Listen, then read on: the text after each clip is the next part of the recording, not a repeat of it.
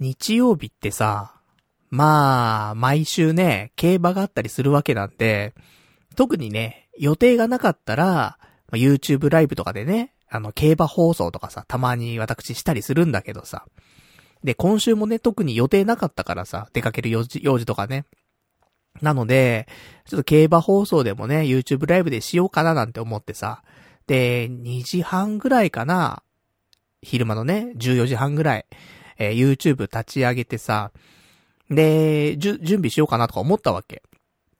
ね、今週はそのネギシステークスとかさ、そういうなんか G3 のね、えー、やつが2つぐらいかな。ちょっとレースあったので、じゃあそれで予想でもしてね、ちょっと、リスナーのみんなとね、あの、ワイワイしようかななんて思ったんだけどさ。で、YouTube 立ち上げたらさ、何やら、あのよ、昔よく見たね、そのタイトルの番組っていうのかな？っていうのがさ、なんか生放送してるみたいな通知が来てさ。で、その番組っていうのが何かっていうとね、えー、タイトルなんだけど、えー、生配信、ラジオ、林原めぐみの東京ブギーナイト1500回突破記念オンライン公開録音っていう番組が、あのー、生配信されてんのよ。YouTube で。おーと思ってさ。あの、皆さん知ってますか？林原めぐみの東京ブギーナイトという番組、ラジオ番組があ、あるんですけど、あの、私、本当に、えー、中学生ぐらいかなの頃だから本当に15歳とか、そんなもんだからね、もっと前か。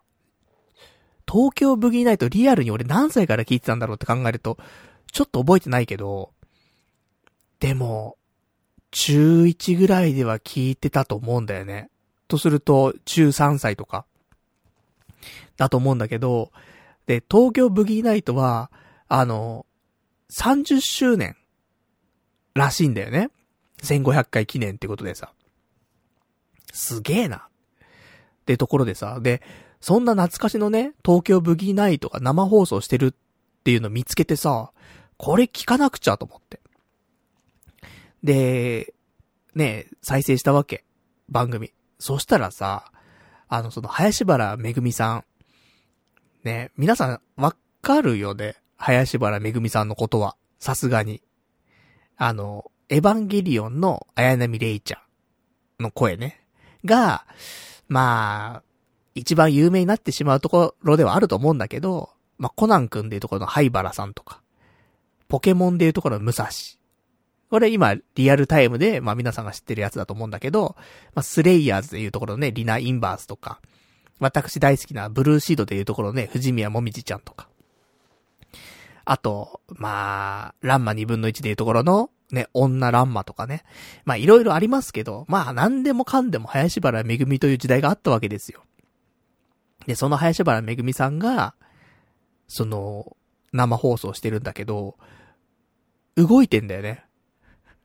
林原めぐみさんが、本当にそのカメラ越しに生放送でラジオやってる姿が放送されてるわけ。なんかすごい時代だなと思って。ないんだよね。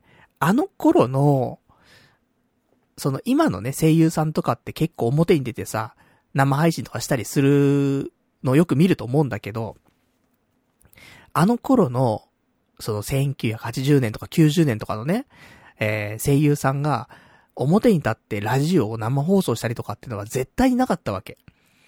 で、生で見るんだったら、公開収録とかを何回記念とかでね、なんかそういう場所借りてやったりするから、そういうのに足を運ばないと、実際動いてる声優さんって見れなかったっていうのが、まあ結構な現実だったりするんだけど、それがさ、見れちゃうっていうね。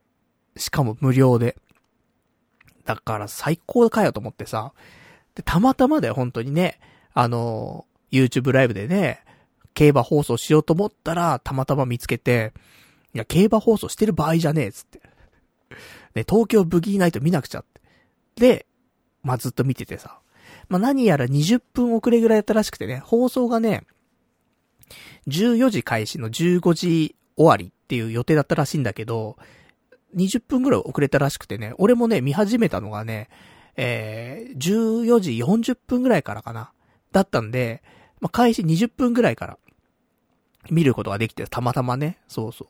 それで、東京ブギーナイト、久しぶりに聞いたね。俺、専門学生ぐらいまでは聞いてたと思うんだよ。声優系のラジオって。だから、まあ、二十歳だとするじゃない？だから20年前とかなんだよね。俺が最後に東京ブーギーナイト聞いてた頃って。だから20年ぶりに、ね、なんか林原めぐみさんの、そのラジオの声を聞いてさ、変わってねえなと思って。その、すごいいい意味でね。やっぱ、ラジオって変わんないことって大事だよなっていうのはちょっと思ったりもするんだけどさ。変わっちゃったら嫌じゃん、なんか。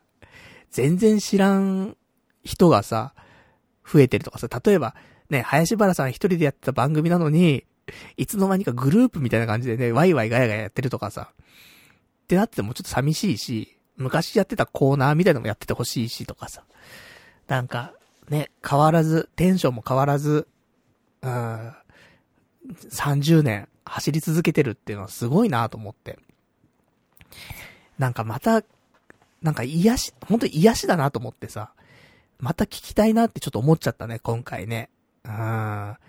だから、1500回。ね、うちがね、今ね、えー、633回だからさ。まあ、相当ね、プラス1000回ぐらいだもんね。いや、尋常じゃねえって思うんだけどさ。それがね、やっぱ30年っていうね、年月をね、本当に、あの、考えさせられるなって思うんだけどさ。まあ、そんなんで、ね。もうなんだかちょっとわかんない話になっちゃったけど、いや、東京ブギーナイトの、ね、1500回突破記念オンライン公開収録に立ち会えたこと。それを生放送で見れて、しかも、この放送ね、アーカイブで残さないんだって。だから、あの、本当にたまたま、その時見れた人だけが、見れたっていう、そういう放送でさ、だそれもすごいなと思って。で、放送終わった後、ラジオの放送が終わった後に、終わったんだよ。普通に、で、それでは今日もね、なんか聞いてくれてありがとう、みたいなね。林原めぐみでした、さよなら、みたいな。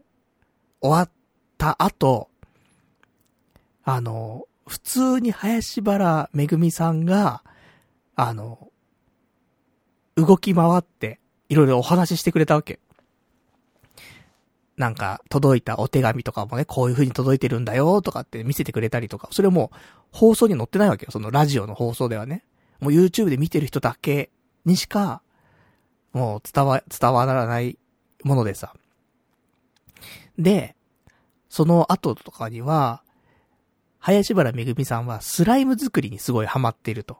結構昔からなのかちょっとわかんないんだけど。でも、スライム作りが好きなんだって。で、こういう風にスライムって作るんだよ、とかつって、急にスライム作りの話になってくるわけ。で、家から、もう、いくつもの種類のスライム持ってきてて、タッパーとかに入れて持ってきてて、で、こういう風に作ったりとかして、作ったやつがこちらみたいな。3分クッキングみたいなさ、感じで、いっぱいスライム出してきて、で、こういう、ね、色つけたりとかもできるし、フレーバーをつけることもできるし、みたいな。やって、で、ね、あの、リスナーと一緒にね、チャット欄とか見ながら、あの、何色のスライムがいいとかさ、あそういうの言ったりとかしてさ、で、じゃあそういうの作ってみようか、つって作ったりとかして。だからラジオ終わったと30分くらいやってたの多分ね。そのスライム談義。それもすごいなと思って。林原さんがスライム作ってる映像をリアルタイムでさ、見ながらとか、ないぞと思って。いや、本当に、あの、なんだろうな。ありがたいね。その時代が、こうやってね、結構移り変わってさ、文明が変わって、昔じゃ考えられなかったような、そんなことが起きるんだなと思って。なんかね、だから最近、面白いことないなーなんてずっと思っててさ、正直今週もね、なんもないなーって、生きてて、なんも起きねえと思って。つまんねえ人生とか思ってたんだけど、この日曜日の、この林原めぐみの東京ブギーナイト。これを、YouTube ライブで見て、うん、震えたもんね。ああ、生きてると結構いいことあんだなと思って。そのぐらい。うん。あとなんかやっぱね、たまには声優のラジオ、昔からやってる声優のラジオとかでいいからさ、懐かしみっていうのも感じた方がいいんかななんて思ったりもした。っていう感じです、本当にね。なんか、長く生きてきちゃったから昔はいいななんていうさ、その解雇中はあんまり良くないなと思うんだけど、それでももうおじさんなんだから、昔は良かったなにすがってもいいんじゃないかなってちょっと思ったりとかね。まあ、そんなことをね、ちょっと思う日曜日でございましたということで、そんなね、えー、私、今日もね、やっていきたいと思いますんで、よかったら最後までね、聞いていただけたらと思います。それでは今日もやっていきたいと思います。パルダイ島の童貞ネット、アットネトラジー。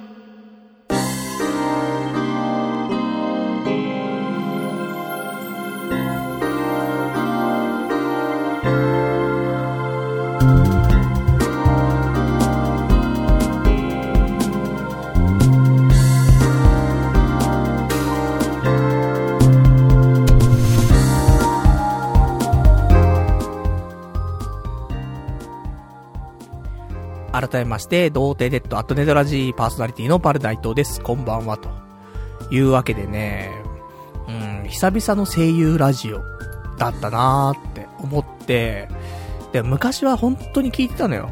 ラジオっ子だったからさ、小学校4年生ぐらいからアニメ系のラジオをね、聞き始めて、で、小学校、中学校、高校、専門学校ぐらいまでは、本当に声優系のラジオはすごい聞いててさ、金、土、日。金曜日の、大体が、0時からなんだよね。まあまあ、早いと11時、23時ぐらいからあったりしたけど、大体は0時からなのよ。0時から始まって、3時ぐらいまで、大体30分番組なの、全部が。だから、3時間、TBS 聞いたりと文化放送聞いたりとか、もう、常にね、30分おきに切り替えて、聞いたりとかするっていうのが、金土日のもうお決まりのコースだったんだけど。でも、今考えると、そういうの聞いてた頃の方がすごく心が豊かだった気するね。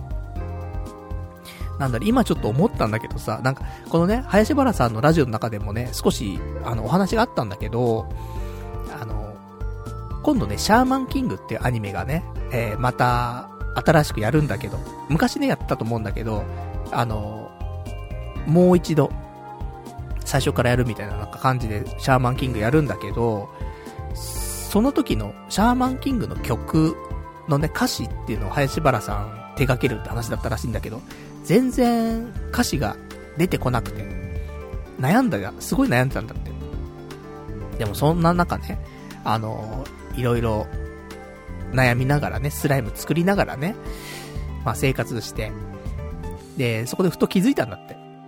なんか、ねえ、前のシャーマンキングの曲とかもオーバーソウルとかさ、そういう曲も、だ今回、また同じシャーマンキングの曲で、オーバーソウルとかよりもね、さらにいい曲にしないといけないとかね。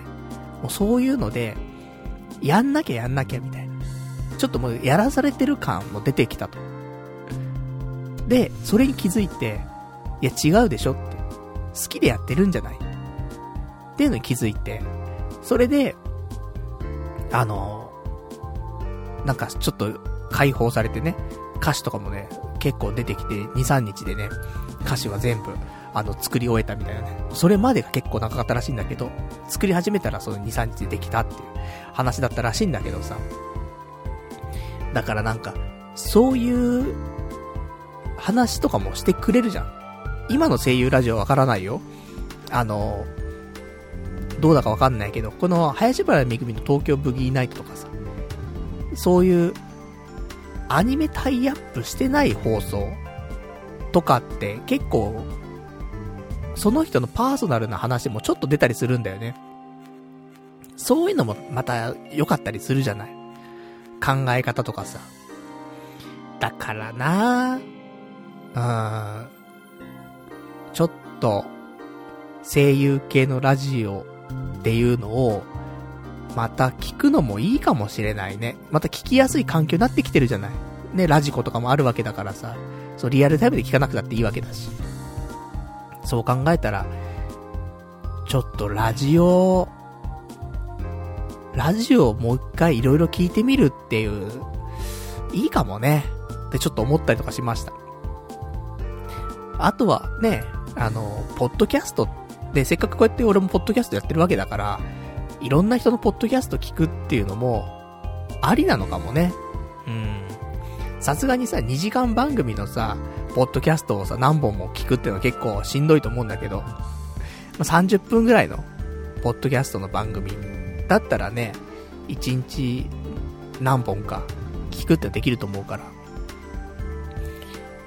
だから難しいね。そういう意味では。あの、自分がやるんだったら、いわゆる深夜ラジオ、いわゆるジャンクとかさ、あと、オールナイトニッポンとかさ、ああいう時間感覚でやりたいわけよ。寝ながら聞きたいみたいなさ。だから2時間っていうのは結構こだわってラジオやったりするんだけど、ただいっぱい、いろんな人に聞いてもらいたいってなった時に、2時間ラジオって聞いてもらいづらいよね。だから、やっぱり30分番組とかじゃないと、なかなか聞いてもらいづらいと思うから、やっぱ2つ、番組やらないといけないかもね。とか、ちょっとなんかやる方、聞く方やる方でね、ちょっといろいろ考え方が違ったりするんだなとかって思ったりするんだけど。なんか今日は 今日話すことがなんかあれだね、ぐっちゃぐちゃになってるんでね、ちょっとついてこれる人だけついてこれたらね、嬉しいなって思うんだけど。今日なんか頭の中ま、全然まとまんないなまあいいんだけどさ、そういう今週だわ。なんか、全然、これっていうような話もないし、うん、まあ、ないことはないって毎週言うんだけど、なんか食ってばっかなんだよね。あの、話すことが食べ物の話ばっかになっちゃう気がするんだけどさ。まあそんなんでね。でも、ちょっとラジオ久しぶりに聞いてよかったななんて思ったんで、これから、ラジオ聞こうかなっていろいろ。あの、意外と、暇なんだよね、毎日。することなくて。アニメ見るぐらいしかないのよ。家帰ってくるじゃん。仕事をして、家帰ってきて結構早く帰ってくるからさ。そっから何するって言うとアニメ見る。YouTube 見る。しかないのよ。でもそれってもうどうなのって思うんだよね。人生的に。もう少し何か欲しいわけよ。本当はね、自分から何かできること。っていうところが欲しかったりするんだけど、熱中できるものとかね、欲しいんだけど、まあ、最初からそれを望んではなかなか難しいから、ラジオ聞くとか、ポッドキャスト聞くとか、なんかそういうのも一つ、ね、うん、増やしてもいいかななんてちょっと思ったりしますね。うん。せっかくこうやってポッドキャストもいろんなね、作品増えてきてるわけだし、ラジオもね、だ結局、声優のラジオ聞いてた頃って、すごい幸福度高かったんだよね。なんだろうね。すごい幸福度高かった気がする。だから、もう一回ラジオ聞いたら、幸福度上がるんじゃないかな。そもそも、俺は、ね、ラジオ、好きだったんだよね。本当に。異常なぐらいラジオ聞いてたからさ。まあ異常なぐらいっていうほどもあれだけど、でも周りと比較すれば、俺は結構ラジオ聞いてる方だったし、で、ラジオ聞いてるよなんていうやつは、クラスにね、何人かしか、ね、いないわけだからさ。だから、で、あの頃本当に楽しかったんだよね、ラジオ。毎週毎週。だからやっぱしラジオ聞こうかなで、で、今年のね、抱負がさ、私スタートラインに立つっていうね、ちょっと、掲げてるんで、抱負として。そういう意味で一回昔を見つめ直して、で、スタートラインにね、立ち直すっていうところもあると思うんで、ちょっとラジオ、昔のラジオ好きっていうのに戻るのはいいかもしれんね。うん。まあ、そんなね、ところでした。ちょっと、そんな、林原めぐみの東京ブギーナイト、ね、久しぶりに聞いてよかったな、なんていう話でした。じゃあ、そんなね、えー、こちら、童貞ネットアットネットラジ。この番組は、羊ガエル水族館さんと、ファットマンさんの提供でお送りいたします。というわけで、今日提供入っていただいております。ありがとうございます。えー、まあ、提供はね、どういう時にちょっと入るかっていうと、なんか、アマゾンギフト券をね、もらった時とか、アマゾンの欲しいものリストからね、何か商品を送ってもらった時とかね、そういう時はちょっと提供としてね、入れさせていただいておりますけどもね、今週ちょっとお二方ね、えー、あげさせていただいております。えー、羊ガエル水族館さんとファットマンさんなんですが、えー、ファットマンさんに関しましては、えー、先週ですね、提供として入っていただきました。で、何の提供だったのかっていうと、あの、練馬駅のすぐ近くにある、幸楽っていう中華料理屋さんがあるんだけど、そこに行って、えー、ラーメン、餃子、チャーハンを食べて、レポートしてくださいっていうね、ご依頼があって、で、その取材費としてね、えー、ちょっとご提供いただいたっていうのがあったんですよ。なので、それ、先週行ったんだけど、やってなくてお店が。一応食べログ見てね、あのー、営業時間とか営業日とかちゃんと見て行ったんだけど、やってなくて、で、一応リベンジということでね、あの、今週もちょっと行ってきたので、それでちょっとね、今日は提供という形でね、あの、入れさせていただいてるんですけども、いや、今週も行ったのよ。あの、土曜日もやってるのよね。えー、か、木、どうかな？が営業日で、で、えっ、ー、と、時間がね、食べログだとね、18時半から21時っていう営業時間なんだって。だからちょっとそこを目指して、土曜日行こうと思って、で、土曜日の18時半よりちょっと前かな、18時25分ぐらいかなに、練馬駅着いて、で、歩いてね、行くわけですよ。で、今日はさすがにやってるだろうと思ってさ、まあ平日はね、やってない可能性もすごい高いけど、土曜日だしって。さすがにやってるでしょと思ってさ。稼ぎ時じゃん。って思って行ってみましたが、何やらやってない。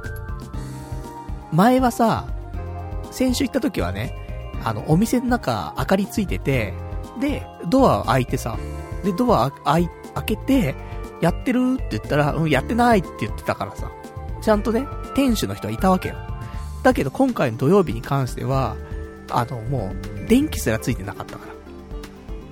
残念つって。いつやってんだよ、と。で、あのー、お店の前にね、営業時間っていうのが書いてあったんだけど、なんか営業時間がね、食べログに書いてあるのと少し違ってて、えー、やってる営業日は変わらないんだよね。多分、火、木、土とかなんだけど、営業時間が、朝の11時から夜20時までって風に書いてあった。なので、まあ、昼間もやってるっちゃやってるんだろうけど、まあ、かといって20時って書いてあるんだからね、18時半で終わるわけはないので、多分、土曜日自体がやってなかったっていうところになると思うんだけど、何なんだろうって思ったと、ところ、わかんないけどね。これは推測だけど、その、給付金みたいな出るじゃない？その飲食の人ってさ、都内だったらね、えー、20時以降は営業しないっていうの協力するとさ、1日6万円だか保証が出るみたいなのあるじゃない？だからさ、ああいう町中華のお店だったらさ、1日6万円売り上げって上がんないじゃん。だからさ、営業してもしてなくてもさ、むしろ営業しない方が儲かるっていう場合は多分出てくると思うんだよね。だから、やってないんじゃないかなって思って。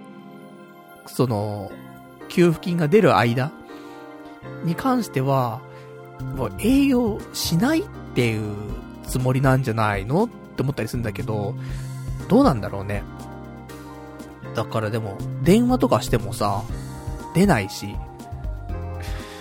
だからいつやってるか自体もわかんないんだよね、全然ね。で、18時半より前にお店やってりゃまあいいんだけど、うーん、まあ、ちょっと、なんとかチャレンジするしかないと思うんだけどさ、火、木、土で、仕事終わったタイミングで電話してね、で、今日やってますか？つって。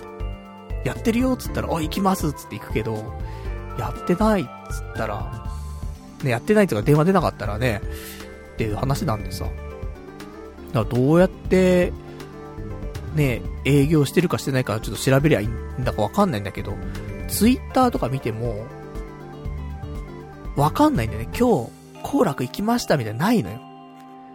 全然そういう情報とか出てなくて。わかんねえなと思って。ね、なんかね、その、行楽ってお店に関しては、52年続いてるお店らしくて、で、最近結構人気のあるさ、テレビ番組でさ、町中華でやろうっていう番組があるんだけど、そこにもね、出たことあるって、20、第24回とかかな。あったりとか、あとは、普通のニュース番組とかでも、後継者のいない中華屋みたいなので特集されたりとかね、するらしくてさ。あとは、あの、1ヶ月ぐらい前かな、YouTube でね、ちょっと話題に上がったらしくて、あのー、チャーハン作ってる動画なんだけど、多分練馬、スペース、行楽とかで、行楽は好きに楽ね。で、行楽って検索するとね、チャーハン作ってる動画が出てくるんだけど、このチャーハン作ってる動画が、あの、100万再生されてんだよ。すげえなと思って。だからね、俺もほんと、行楽でチャーハン食いたかったなとか思ってさ。で、そんな中もうとぼとぼとね、あのー、練馬の方にね、帰っていくわけなんだけどさ、練馬駅の方にさ、今日も行楽行けなかった。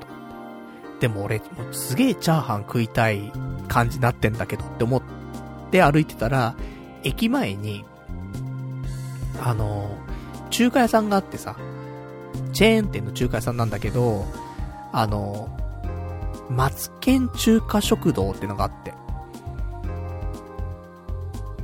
皆さん知ってますか？俺、あんま見たことなかったんだけど。松県中華食堂ってのがあって、あれ？と思って。なんかこの通りに、松屋があって、あと松野屋があって、とんかつのね。あと、この松県中華食堂ってのがあって、もう一個なんか松なんとかっていう寿司屋があったのね。なんか、松松つつきまくってんなと思ってさ。で、じゃあここチャーハンあるからと思。入ったの。で、えー、チャーハン注文してさ、待ってる間ね、この松県中華食堂って何なんだろうと思って。で、調べたら、そう。松屋フーズの、あのー、チェーン店というかね。でさ。だ多分ね、寿司屋は知らなかったけど。で、松野屋とかね、かつ、その、とんかつの松野屋も、松屋フーズだからさ。松屋、松野屋。で、多分、その寿司屋も、松屋フーズの寿司屋だと思うんだよね。で、この中華屋さん。松健。で、なるほどなと思って。で、ね、どんなもんなんだろうと思ってさ。で、チャーハン来たわけ。で、チャーハンもさ、もう、普通の量だとさ、すぐ食べ終わっちゃうじゃん、チャーハンって。パクパクじゃん。で、大盛りにするとプラス100円なんだって。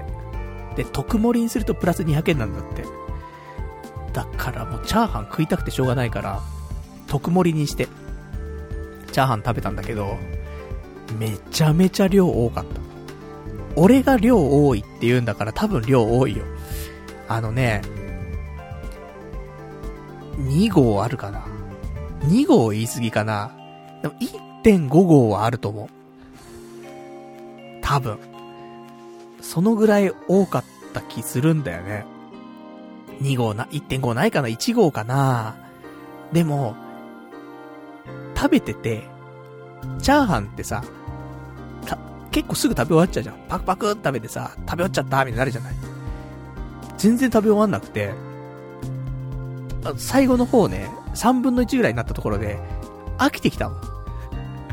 あ、チャーハンって飽きるんだと思って。ぐらい量多くて、結構美味しかったよ。それなりに美味しいし、俺は嫌いじゃなかったんだけど。うん。だから、チャーハンをお腹いっぱい食べたいって時は、この、マツケン中華食堂の、あの、チャーハン、特盛り。これだなと思って。俺結構チャーハン頼む時ってね、その、日高屋とかさ、行っても、大盛りとかにするんだけど、足りないんだよね。やっぱり。チャーハンって、いくらでも食えちゃうのがあるじゃない。だけどね、いや、特盛はね、すごい量だったね。本当に。いや、1.5号はあったんじゃないと思うんだけどな。そのぐらい、ちょっとね、あの、いっぱいありましてよかったですっていうね、ことでした。もし、あの、お近くにマツケン中華食堂があれば、なかなか見かけないけどね、チャーハン食べてみるのもいいんじゃないでしょうか。特盛り。ね。プラス200円であの量はやばいなっていうところでしたけどもね。まあ、そんなお話でございます。ちょっとまた、行楽に関してはリベンジしたいなと思うんだけど、いや、ちょっとね、だコロナ落ち着いてからの方がいいかもしれない。その、緊急事態宣言が解けて、で、飲食店へのその給付金みたいなのがなくなったタイミングで、もう一回リベンジ。っていう方が確実かもしれんね。だ今年中にもう一回ちょっと、行楽チャレンジはしたいと思っております。で、そんなんで、えー、提供いただきましたパットさんのね、えー、こちらの件でございまして、で、もう一方、ね、いただいております。えー、こちらが、羊狩り水族館さんからね、えー、アマゾンギフト券、いただきました。ありがとうございます。で、えー、いただきました。で、お便りをね、ちょっと別でいただいておりますから、それをちょっと読んでいきたいと思います。えー、ラジオネーム室、いわゆる水族館さん。急に Amazon ポイント送って悪かったな。パルさんに紹介したい商品が、来週、ラジオ放送日に全国発売するらしいのでな。ところで、パルさん、お菓子って好きだよな。ビーフカレー好きだよな。揚げパン好きだよな。そこそこ安価なコンビニ新グルメも好きだよな。今年2月14日、誰からもチョコもらう予定ないよな。えー、最強の商品が2月2日火曜日に出るぜ。なんと、ゴディバが責任監修した新商品、チョコビーフカレーパンだ。ゴディバがカレーを原料に使うの初めてらしい。えー、具は辛口ビーフカレー、隠し味としてはチョコソース。パン生地はココアパウダーでコーティングしてある。もはやハイレベルという、交渉というか、難解すぎてついていけない。味もおそらく複雑回帰なんだろう。俺の貧乏舌ならまずいと思ってしまうかも。そこで、パルさんに白羽の矢を立てた。なんか、いろいろとリスナーの言われるがままに食ってきただろう。貧乏飯を10年も。そこそこ、舌も超えてきてるだろう。ちなみに、税抜き280円らしい。まあ、これは買った方がいいぞ。牛乳と一緒に買え、パルナイト。牛乳は濃い惣菜パンの、えー、合間に食べれば、一旦リセットしてくれる頼もしいパートナーだ。水道水でもいいけどな。俺が思うパルさんのスペシャルな能力は、コンビニの食レポだ。コンビニの商品はやがて全国に回る。都内の外食と違って、時差はあれ、リスナーも体験できるアトラクションだ。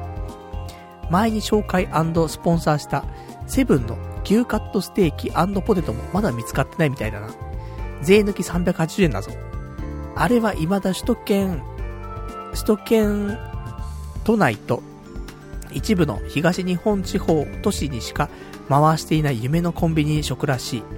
パルさんも探そうぜ。パ、パルさんからも探そうぜ。えー、どのコンビニでもいいから、誰も目に触れないような美味しそうな惣菜に目をつけるんだ。酒一本、えー、酒も一緒に買っちゃえ。えー、日中どれだけ辛かっただろうが、夕方にこれやれば、その日は、その日の夜はもう勝ちだ。人生ってのは一日スパンで勝っていくゲームなんだ。最後に、今まで未経験だった美味しいものを酒と合わせて楽しむ。終わり良ければ、総じて、えー、終わり良ければ全て良しで、その一日は勝ちだ。パルナイトも頑張れっていうね。そんなメッセージをいただきました。ありがとうございます。そんなわけでね、えー、アマゾン、ギフト券ね、アマゾンポイントを送っていただきました。ありがとうございます。なので、このゴディバがね、責任監修してた新商品、チョコビーフカレーパン。で、こちらなんですけど、今日、これあのコンビニでね、売ってるっていうことで、で、ローソン行ったわけ。ね、なんか書いてあるわけで、こうやって、あの、パルさんに紹介したい商品が来週ラジオ放送日に全国発売するらしいのでなってお便りいただいたわけ。だからさ、で調べたらローソンだと。で、行ってきたの今日、昼間。ローソンに。売ってないんだよ。え？と思って。いや、今日だよなと思って。で、ローソン出てさ、あれ今日だよ今日だよと思って。で、ゴディバスペースカレーパンって検索して見たらさ、あの、今日2月1日なんだよね。で、2月2日の火曜日に出るって。ことらしくて。だからね、あの、メッセージでもいただいてんのよ。メッセージで、あの、来週ラジオ放送日に全国放送するらしいのでなっていただきつつも、その下の方に、えー、最強の商品が2月2日火曜日に出るぜって書いてあるわけ。で、書いてもらってたんだけどさ、ラジオ放送日って書いてあったからさ、そっちにちょっと引っ張られちゃって、2月1日に出るもんだとばっかり思っちゃってさ。で、行ったら、ね、明日でしたっていうね、ことで、ちょっと今日、この、ゴディバ監修のね、チョコビーフカレーパンまだ食べられてないんですわ。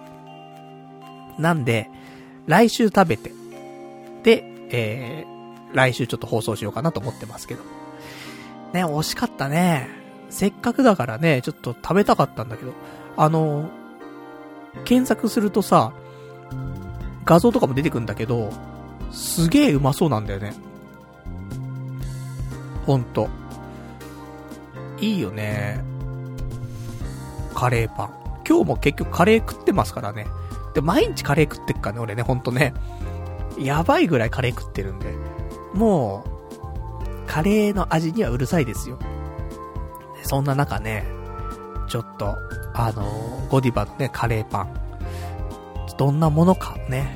温めた方がいいんかな？わ、すげえ悩む。そこ。温め、2個買うか。せっかくだ2個買って、温めた状態と温めてない状態で食べる。いや、わかんねえ。パッケージに書いてあるのかな？パッケージに、温めて食べてくださいって書いてあったら温めるけど、特になかったら両方で食べないといけないかもしれんね。カレーパンを。いいね。うん、ちょっと楽しみです。そんな、ね、ところでございまして。ね、ちょっともうカレー尽くしなね、人生送ってますから。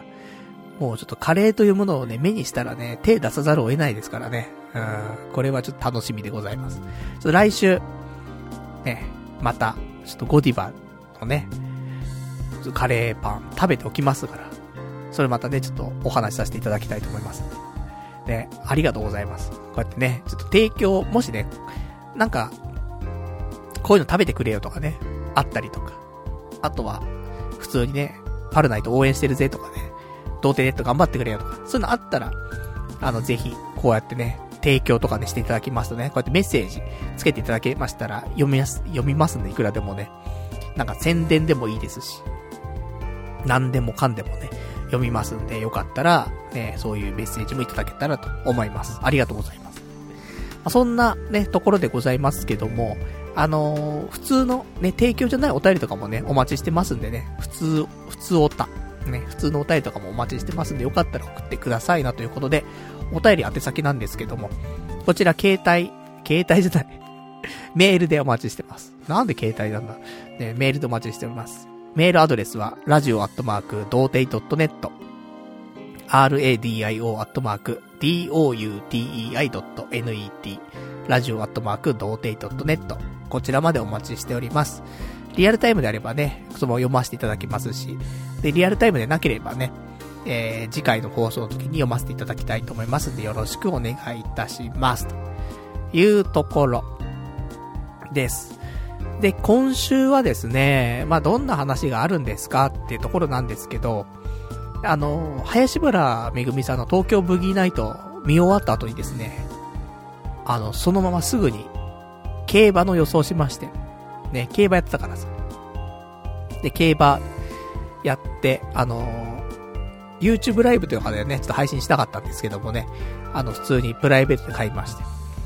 で、ネギシステークスっていう G3 のやつがあったんですけど、で、結構どうしようかななんて思って予想して、で、6等かな ?6 等を選んで、えー、3連複のボックスで6等買いしたんですけど、6等だと2000円かな ?1 点100円で20点買いになって、えー、2000円なんだけど、当たりまして久しぶりにね。うん、よかった。今年初当たりじゃない？競馬。で、当たりまして、えー、配当が8100円。じゃない、8110円になりましたんで、2000円ね、かけた金額引きますと、プラス6110円となりました。だから今年ね、プラスです。あの、今年ね、その1月時点では、プラス収支でね、行きましたんで、また2月からもね、ちょこちょことやっていきたいと思うんですけど。よく当てたなと思って、正直。その、ワンダーリーデルっていう、10番人気の馬がいたんだけど、これをね、買ってたんだよね。これが2着に入ったのよ。すごかったね、なんか。本当にあの、中継見ててさ。で、あの、スタートするじゃない？で、スタートしましたってなった時に、この、ワンダーリーデルっていう一番、うーんと、い、なんていうの？一枠の馬なんだけどさ、あの、最後尾からね、走ってたわけ。で、あ、これダメだなと思って。本当の最後尾の最後尾よ。で、一番後ろにいて、で、最後のコーナー回っても一番最後だったわけ。あ、これはこのワンダーリーデルっていう一枠の馬は来ないんだろうなっって思ってたんだけど、なんか知んないけど、いつもだったらね、戦闘集団の方ずっと見てるわけ。で、戦闘集団の方誰か、ドイツが来てんのかなって見るんだけど、なんかその日に限って、その、一枠のそのワンダーリーデルの行方がちょっと気になって、一番最後尾で、ね、左右のコーナー回ってまた最後尾で、来るわけないのに、なんかそいつに目がいってて、こっからどうなってくんだろうって、ちょっと凝視してたのね。そしたらさ、本当にもう、その15頭ぐらい抜かして、15頭で14頭か、抜かしてさ、もう最後尾からあれよあれよとさ、戦闘手段で行くわけ。で、このまま1着なっちゃうんじゃねえかっていう勢いでさ、伸びてって、で、結局2着だったんだけどさ、すごいよね、と思って。あんな抜き方あるんだ、と思って。びっくりしちゃって。一応俺も買った理由としては、前走の武蔵野ステークスっていうのがあったんだけど、それ結構いい走りしてたっぽかったんで、ね、3着に入ったタイムフライヤーってのいたんだけどさ、ネギシステークスでね。で、そ、ん、そのタイムフライヤーよりも、着順良かったのよ。武蔵野ステークスで。だから、ちょっとワンダーリーデル入れてみようかなと思って。タイムフライヤーもかなりね、人気の馬だったんだけど、それ、よりもね、少しいい走りしてたんだろうから。と思って入れたら、良かったですっていうね、感じでした。まあそんなんで競馬ね。まあだから、こうやって素人が買ってもね、当たるときは当たるっていうね。まあそんな買い方ですけどもね。まあそんなんがありましたよっていうね、ことでよかったです。まあ競馬はね、1年通してやるからさ、結局。で、まだね、G1 とかの季節じゃないけどもね。また G1 の季節来たら毎週のようにね、楽しめると思うんで。まあ、タイミング合えば YouTube ライブとかでもしますからね。よかったら日曜日15時ぐらいからね、たまに放送することはあるんでね、よかったら、ね、ちょっと一緒にね、競馬予想でもね、できればね、楽しいんじゃないかなと思いますよって感じです。あとはですね、今週のお話としましては、えー、ま、また食べ物の話になっちゃいますけどね。ほんと、行楽の話から、ゴディバのカレーパンの話から、ね、まだ食べ物の話ってなるんだけどさ、もう食べること以外何にも楽しみなくて、本当に。だから、ちょっと食べ物手出しちゃうんだけど。1月の29日。肉の日なんだよね。で、肉の日って意外といろんなお店でさ、肉料理のお店だとさ、なんかキャンペーンやったりとかして。で、せっかくだからなんかお肉食べたいななんて思ったんだけど、たまたま、あの、ネットニュースみたいなんで見たらさ、伝説のスタ丼のお店が、肉の日は肉が1.5倍になってますと。いうのをちょっと見かけて、ちょっと久しぶりにスタ丼食べてみようかなと思って。で、スタ丼入って、えー、食べましたっていう。1.5倍の量になってて、満足でしたっていうね、お話。もうそんだけなんだけどね。なんか他にもいっぱいあるじゃない例えばなんかロッテリアがさ、いつもやってるよね。毎月月末ぐらいになるとさ、そのき、極みチーズバーガーみたいなのをね、何段重ねみたいなやってたりするけど、結局高いからね、うん、1000円ぐらいしたりするじゃない。もうハンバーガーに1000円払うんだったらさ、もうちょっとグルメバーガー食うしさ、みたいな、あるので、まあ、ロー、ね、ロッテリアとかではあんま食べないんだけど、だからそういうね、ちょっと29日はね、何かお肉を食べる。ね、せっかくキャンペーンやってるからね、結構満足いくと思いますんで、まあ、そんなのもね、毎、毎月、いろいろと調べてね、行ってみたいなとちょっと思いましたけどもね。まあ、お得よね、やっぱね。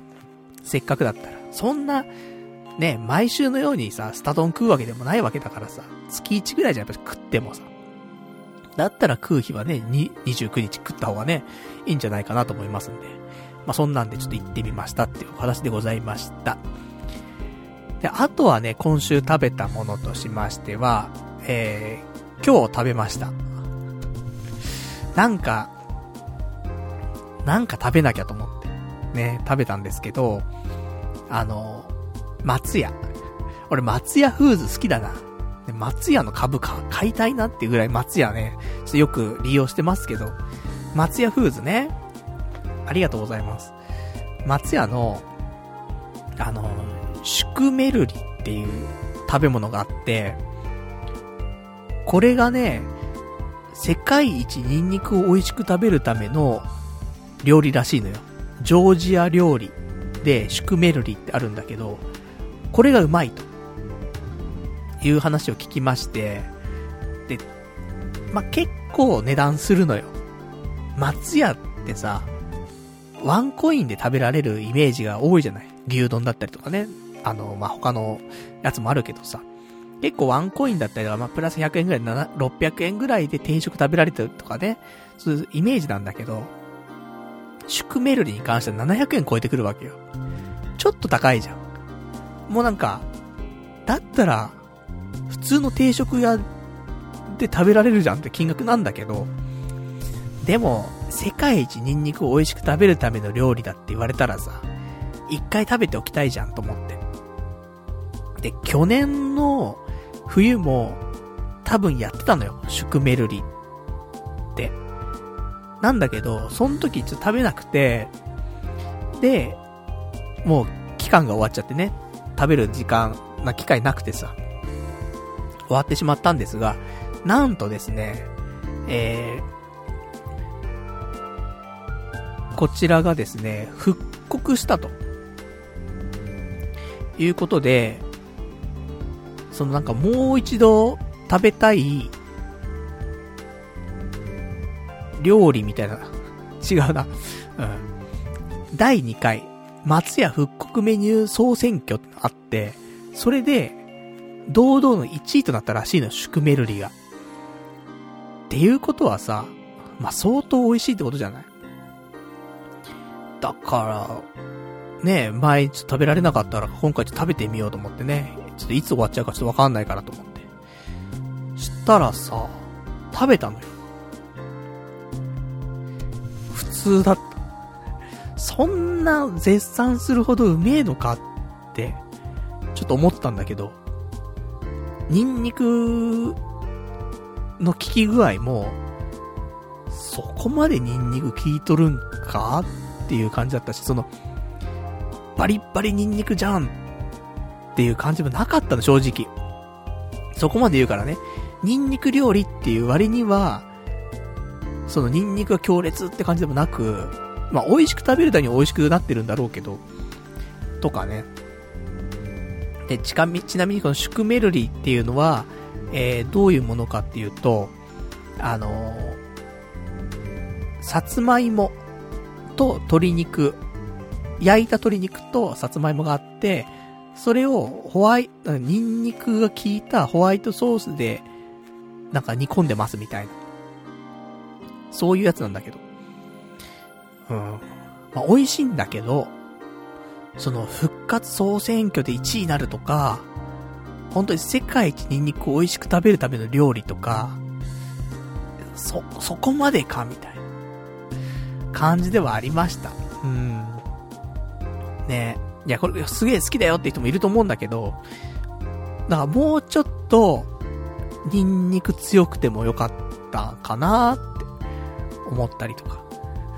不満しかないな、世界に対して。ね、せっかくうまいよっつってね、出してくれてるのに。悲しいですね。もっとね、なんか、素直に行きたいね、本当はね。まあ、そんな感じで。せっかくね、ちょっと世界一って言ってたから食べてみたんですけど。まあまあ、普通でした。で、ちなみにこちら、えー、シュクメルリに関してはですね、おそらく2月2日、午前10時までの販売なんじゃないかな、って思います。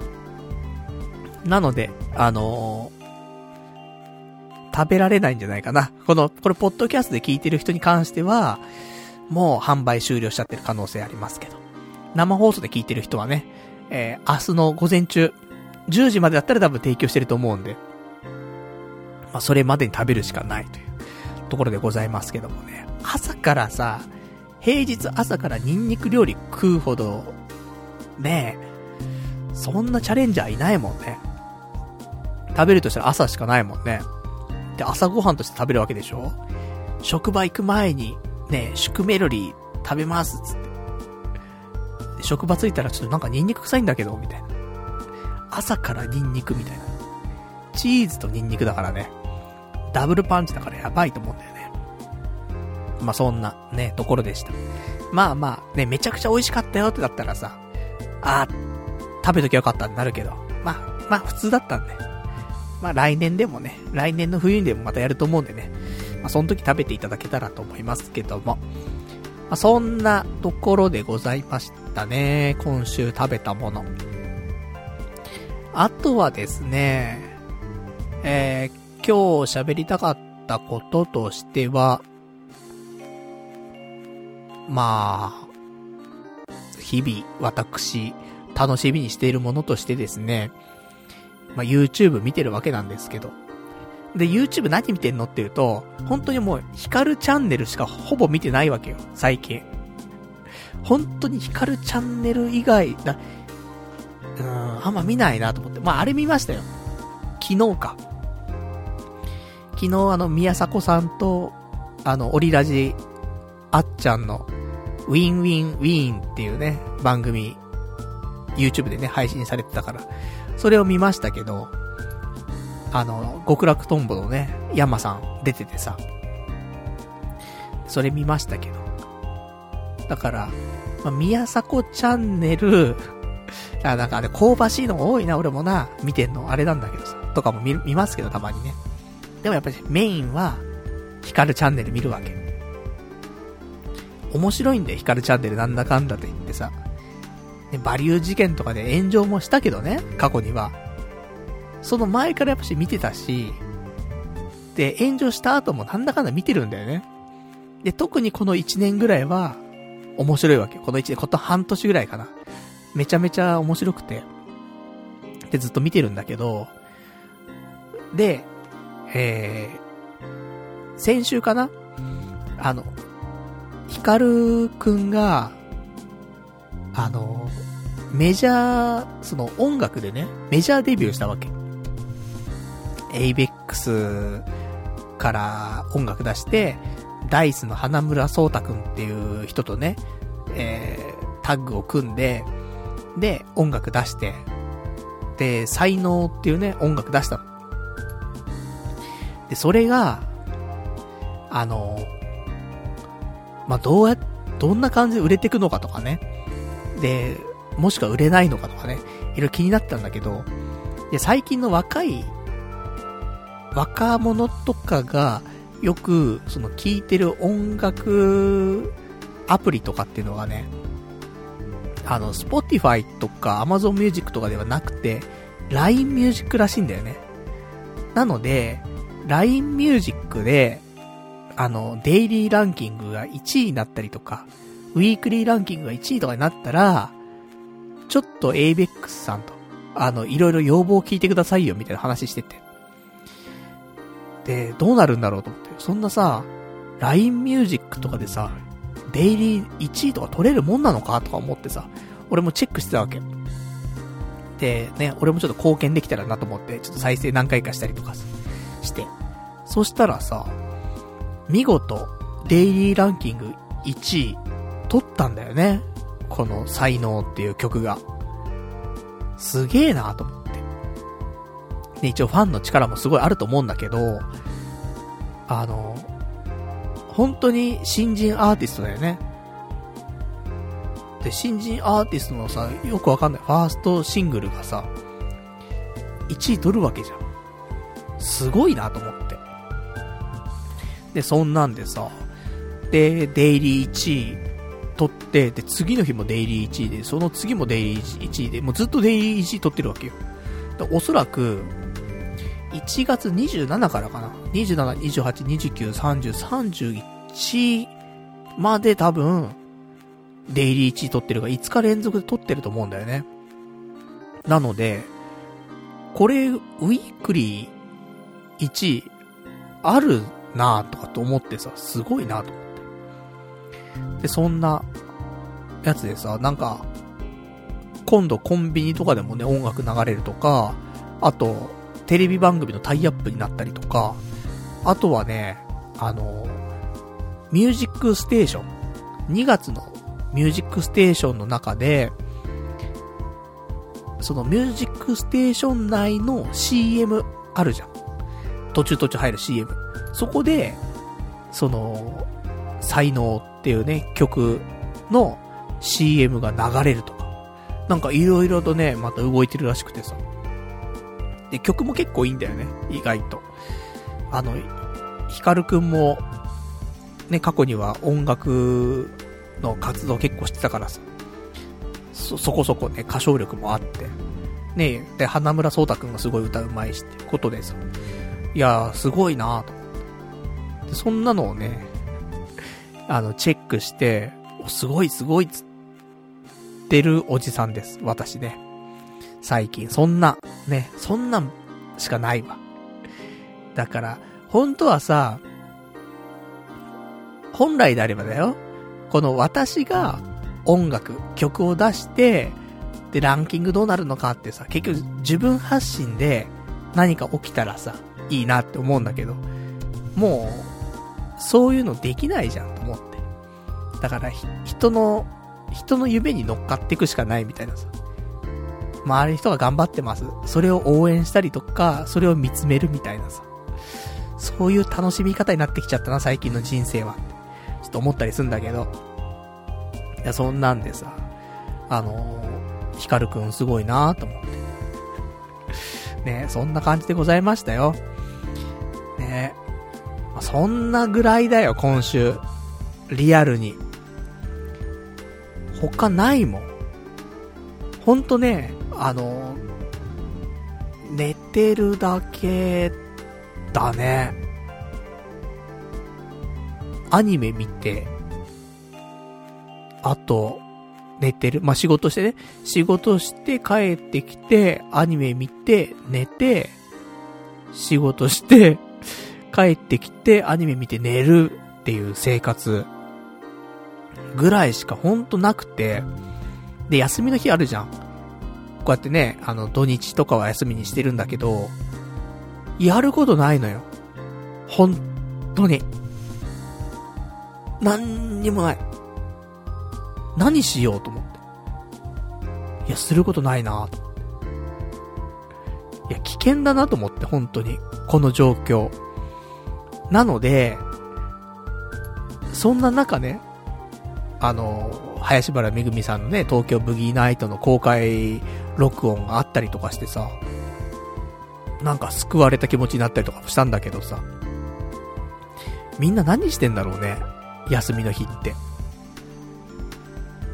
その飲みにも行かない、ね、だ友達ともそんな会わないわけじゃん、コロナだからさ。ね、そのアグレッシブにね、毎週毎週会ったりとかってわけじゃなくてさ、って考えるとさ、やっぱ一人でね、なんか、できることというか楽しみというか、そういうの土日とかね、休みの日やってるんだろうけどさ、何してんだろうと思って。だから俺もなんか、欲しいなと思って。熱中できるものね。うん、欲しい。だから本当は、スポーツとかもしたいなと思うわけよ。前々からね、卓球とかボーリングとかもさ、したいなとか思うわけ。昔やってたりとかしてさ、そこそこね、あの、できるスポーツがあるわけだからね。だけど卓球とかさ、今の時期、やっぱしづらいじゃん。しても別にいいと思うんだけど。なかなかしづらいし、あと、ね、人も、予定が合わないとさ、二人じゃないとできないやつだからさ、とか考えるとなかなかできんしなーとかちょっと思ったりとかするし、なんか難しいよねと思って。だから一人でできて、しかも家でできること。だから、あとはパソコン使ってだよね。パソコン使って一人でできて家でできること。で、なんか、熱中してハマれることないかなって思ったりはするんだけどさ、そう考えるとさっき言った、うん、ラジオ。ラジオ聞くみたいな。もうちょっとなんか、受け身じゃなくて、その、受信する側じゃなくて発信する側でなんかできたらいいなと思うんだけど、でもなかなかないかそういうのもね。うん、だからちょっと、受信しないと発信したくならないからね、正直。今受信すらしてなくて、まだ今週の俺伊集院さんのラジオ聞いてないのよ。こんだけ時間があるのに。なんか、寝るタイミングとかで、ラジオ聞けなかったりとか、うん、なんか、そうなんだよね。なので、今週の伊集院さんのラジオとかも聞いてないっていうような状況なので、もうちょっとラジオを、寝る時にしか聞かないんだよね、ラジオって俺。起きてる時は YouTube とかアニメとか見ちゃってるからさ、ラジオ同時に聞けないじゃない？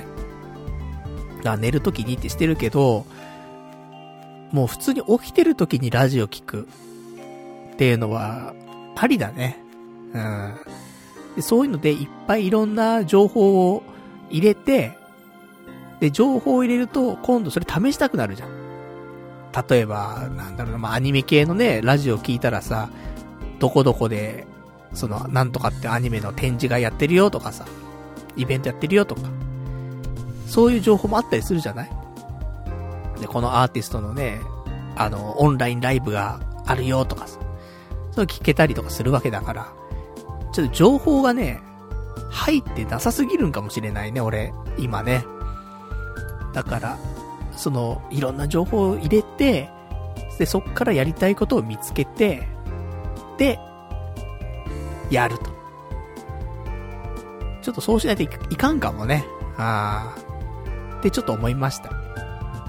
だそんなんで、ね、本当に最近することがない状況なので、こうやって、ラジオを聞く、ポッドキャストを聞く、ね、そんな生活をちょっとしていきたいなと、少し思っておりますけどもね。まあ、そんなところ。あとはね、あの、さっき前説で、ちょっとお話出てたんですけど、前説という名のね、あの、本番の放送始まる前の雑談放送なんですけど、まあ、リスナーの方とね、えー、チャットとか見ながらね、ちょっと交流してるわけなんですけど、ちょっと面白いお話が出て、あの、パルさん、よかったら、果実酒作りませんか？みたいな。楽しいですよ、みたいな人さ、教えてもらって。果実酒と思って。ちょっと楽しそうだなと思ってさ。そんなんで、もしかしたらね、俺、俺にちょっと行動力があればなんだけど、来週もしかしたらね、果実酒作りましたみたいな話が、うん、出るかもしれないね。だそういう、まあ、企画会議ではないですけどもね、あの、いろんなね、みんなアイディアとかね、くれたりするんでね、ちょっとそれをもとにね、あもう本当に、もう、ないのよ、最近。うちから出てくる、発信したいことが、もう本当になくなってきて、12年やってるとさすがに枯渇するんだわ。ね、それでもさ、無理やりね、いろいろ作ってさ、やってたわけだけどさ、いやもうないなと思って。っていうのも、やっぱ、入れてないからなんだよね。入れなきゃ出ないから。なんでも。ご飯食べなきゃうんこ出ないんだから。ね。そんなうんこを放送してるラジオなんですけども、それと一緒なので、ね、いっぱい情報入れなくちゃね。で、そこの中で気になったことをやると。ところなので。だから、ちょっとラジオを聞きつつ、あと果実酒作りつつ、作るんかな？ね。わかんない。どうやって作るかもね、ちゃんと調べないとわかんないからね。ちょっと果実酒、調べるところからになりますけどもね。うん、ちょっとやってみたいなと。あとは、まあ、保存する場所がないから、なんとも言えんけどね。床下収納とかあれば一番いいんだけどさ。ないから、普通に作って、ねえ、台所の辺に置いとくしかないと思うんだけどさ。戸棚みたいなところにね、置いとくしかないと思うんだけど、まあ、ちょっと面白そうかな、みたいな。ね、自炊するのもなかなか難しいじゃない？冷蔵庫もないしさ。だから、ちょっと果実酒。ね、俺甘いお酒好きなんでね。ちょっとやってみるの面白いかななんてちょっと思いました。ありがたいね、こうやってね、いろいろと、あのー、ご意見いただける、いただけるとね、そのアイディアとかね、ちょっとやってみようかな、みたいな。思ってます。ね、実際やるかはわかりませんけど、今日の時点では一回やってみたいなと、ちょっと思っておりますよ、というお話でございました。じゃあちょっとね、お便りとかいただいてますからね、お便り読んでいきましょうか。お便り。えー、ラジオネーム。ラジオネーム、羊ガエル水族館さん。赤ワイント。牛肉は男のメンタル回復にすげえ効果あるらしいぞ。物事に、物事に前向きになって、外交性も上がって、男性機能も回復するとか、中年40、40男の野生を取り戻せないと、っていうね、お答えだきました。ありがとうございます。なるほどね。さっきその、ね、ラジオの前説のタイミングで、あの、果実酒の話からね、いろんなお酒の話にちょっとなったんだけど、そのタイミングで多分いただいたと思うんですけど、赤ワインとかね、ワインとかもね、奥深いからね、ちょっともう、正直、日本酒とか焼酎とか、あとウイスキーとか、まだ銘柄ってわかるじゃん、多少。聞いたことあるななんていうのが結構あると思うんだけど、ワインって全くわかんないんだよね。なんだろうね。ワインってさ、多すぎない？銘柄が。で、どれが定番とかも全然わかんなくて、い、一個もわかんない。これはブルゴーニュ地方のでね、で、シャトーがどうのっていうさ、なんか、そういうのはあるかもしんないけど、銘柄っていうのが全く知らなくて、赤玉とかさ、そういうのしかわかんないもんね。本当に、あの、ワイン知識がゼロ。怖いぐらいにわかんないね。でも、まあ、赤ワインってさ、結構ギシギシするじゃない。なので、あの、無添加っていうか、の方が俺は好きだったりはするんだけど、日本のなんか無添加のワインみたいな。だと、あんまギシギシしなくてね、美味しくいただけるかなと思うんで、まあ、そんな感じの赤ワインと、あと、牛肉、ね、で、男のメンタル回復、ね、していきたいと思いますんで。せっかくね、時間あるわけだからね、ちょっと時間、かけられるわけだ。料理とかね、そういうものに対して。でも、次の日が仕事だとね、お酒飲めないからね、その休みの前の日のね、楽しみとして、赤ワインと牛肉みたいな。いいかもしれんね。ちょっと楽しみになるかもしれん。で、あと、なんか、赤ワイン、白ワインしか知らなかったけど、黒ワインってのがあるらしいよ。まあ、あの、よかったらね、検索してみてください。黒ワインってあるんだと思って。ちょっとね、黒ワインもね、手出してみたいと思います。そんなね、家で酒飲むような人間でもないんだけどね、あんまりね。でも、あの、美味しそうだなとかね、気になったものに関してはね、ちょこちょこと手出したいなと思っておりますんでね。そんな感じでございますよと。で、えー、あとはですね、いただいてますお便りですけども、ラジオネーム、ラジオネーム築地春樹毛ガニでわっしょいさん。パルさん、ガチで提案なんだが、次回の企画で、童貞ネットとは何かを語ってくれないか。今コロナで外出しづらいのでこの企画を提案しました。アニメでも2クールあったら、えー、総集編を挟んで、新規視聴者を取り込んでますよね。えー、そんな感じでぜひ新規リスナーのために童貞ネットのこれまでを語ってほしいです。歴史、魅力、パルさんの経歴について、以上ですっていうね、お便りいただきました。ありがとうございます。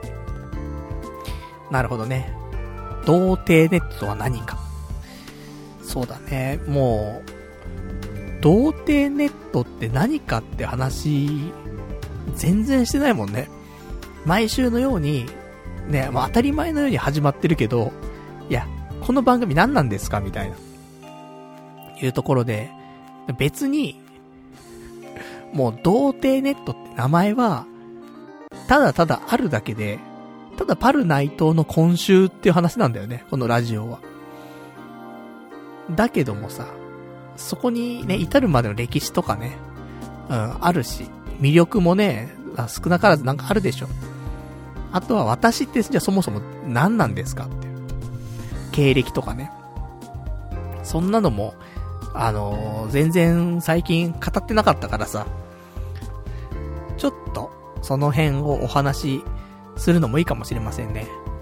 いや、本当その外出しづらい、ね、しないわけでもないし、してもいいと思うんだけど、でもやっぱちょっとしづらいっていうのがあるから、なんかね、企画も、こんなのをやったら面白いんじゃないかっていうのもなかなかできなかったりするんだけど、ね、そういう時に、こういう、童貞ネットは何かみたいな、を語るっていうのはいいかもしれませんね。来週。ちょっとこの辺や、やれたらやりたいですね。忘れないようにしたいと思いますけどもね。忘れちゃうからね、俺ね、すぐね。だから、ちょっと童貞ネットとは何か。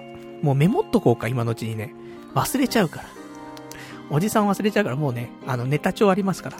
ネタ帳、来週のネタ帳に、634回だよね。で、えー、童貞、ネット、とは何か。うん、とは何か。よし。メモったんで多分来週喋れるでしょう。ねえまあ、ちょっと久しぶりに振り返るっていうのはね、いいかもしれませんけど、まあ、ちょいちょい振り返ってんだよね。あの、やっぱ、今年、ね、1年やってみてさ、2020年、ね、ついこの間ですけどもね、振り返ってみてとかもやったけど、まあ、12年、丸々振り返ることもなかなかないからね。歴史だったりとか。まあ、その辺も一回まとめてね、うん。まあ、年一でやってもいいはずなんだよね、本当はね。童貞ネットとはって話を年一ぐらいで話して、で、新規のね、方も、あ、なるほど、そういうことだったのね、みたいなね、分かってもらえるといいのかもしれませんけど。まあ、そんな私にトーク力あるから分かりませんけども、やっていきたいなと思っております。ありがとうございます。では、えー、あと他にですね、いただいてますお便りですね。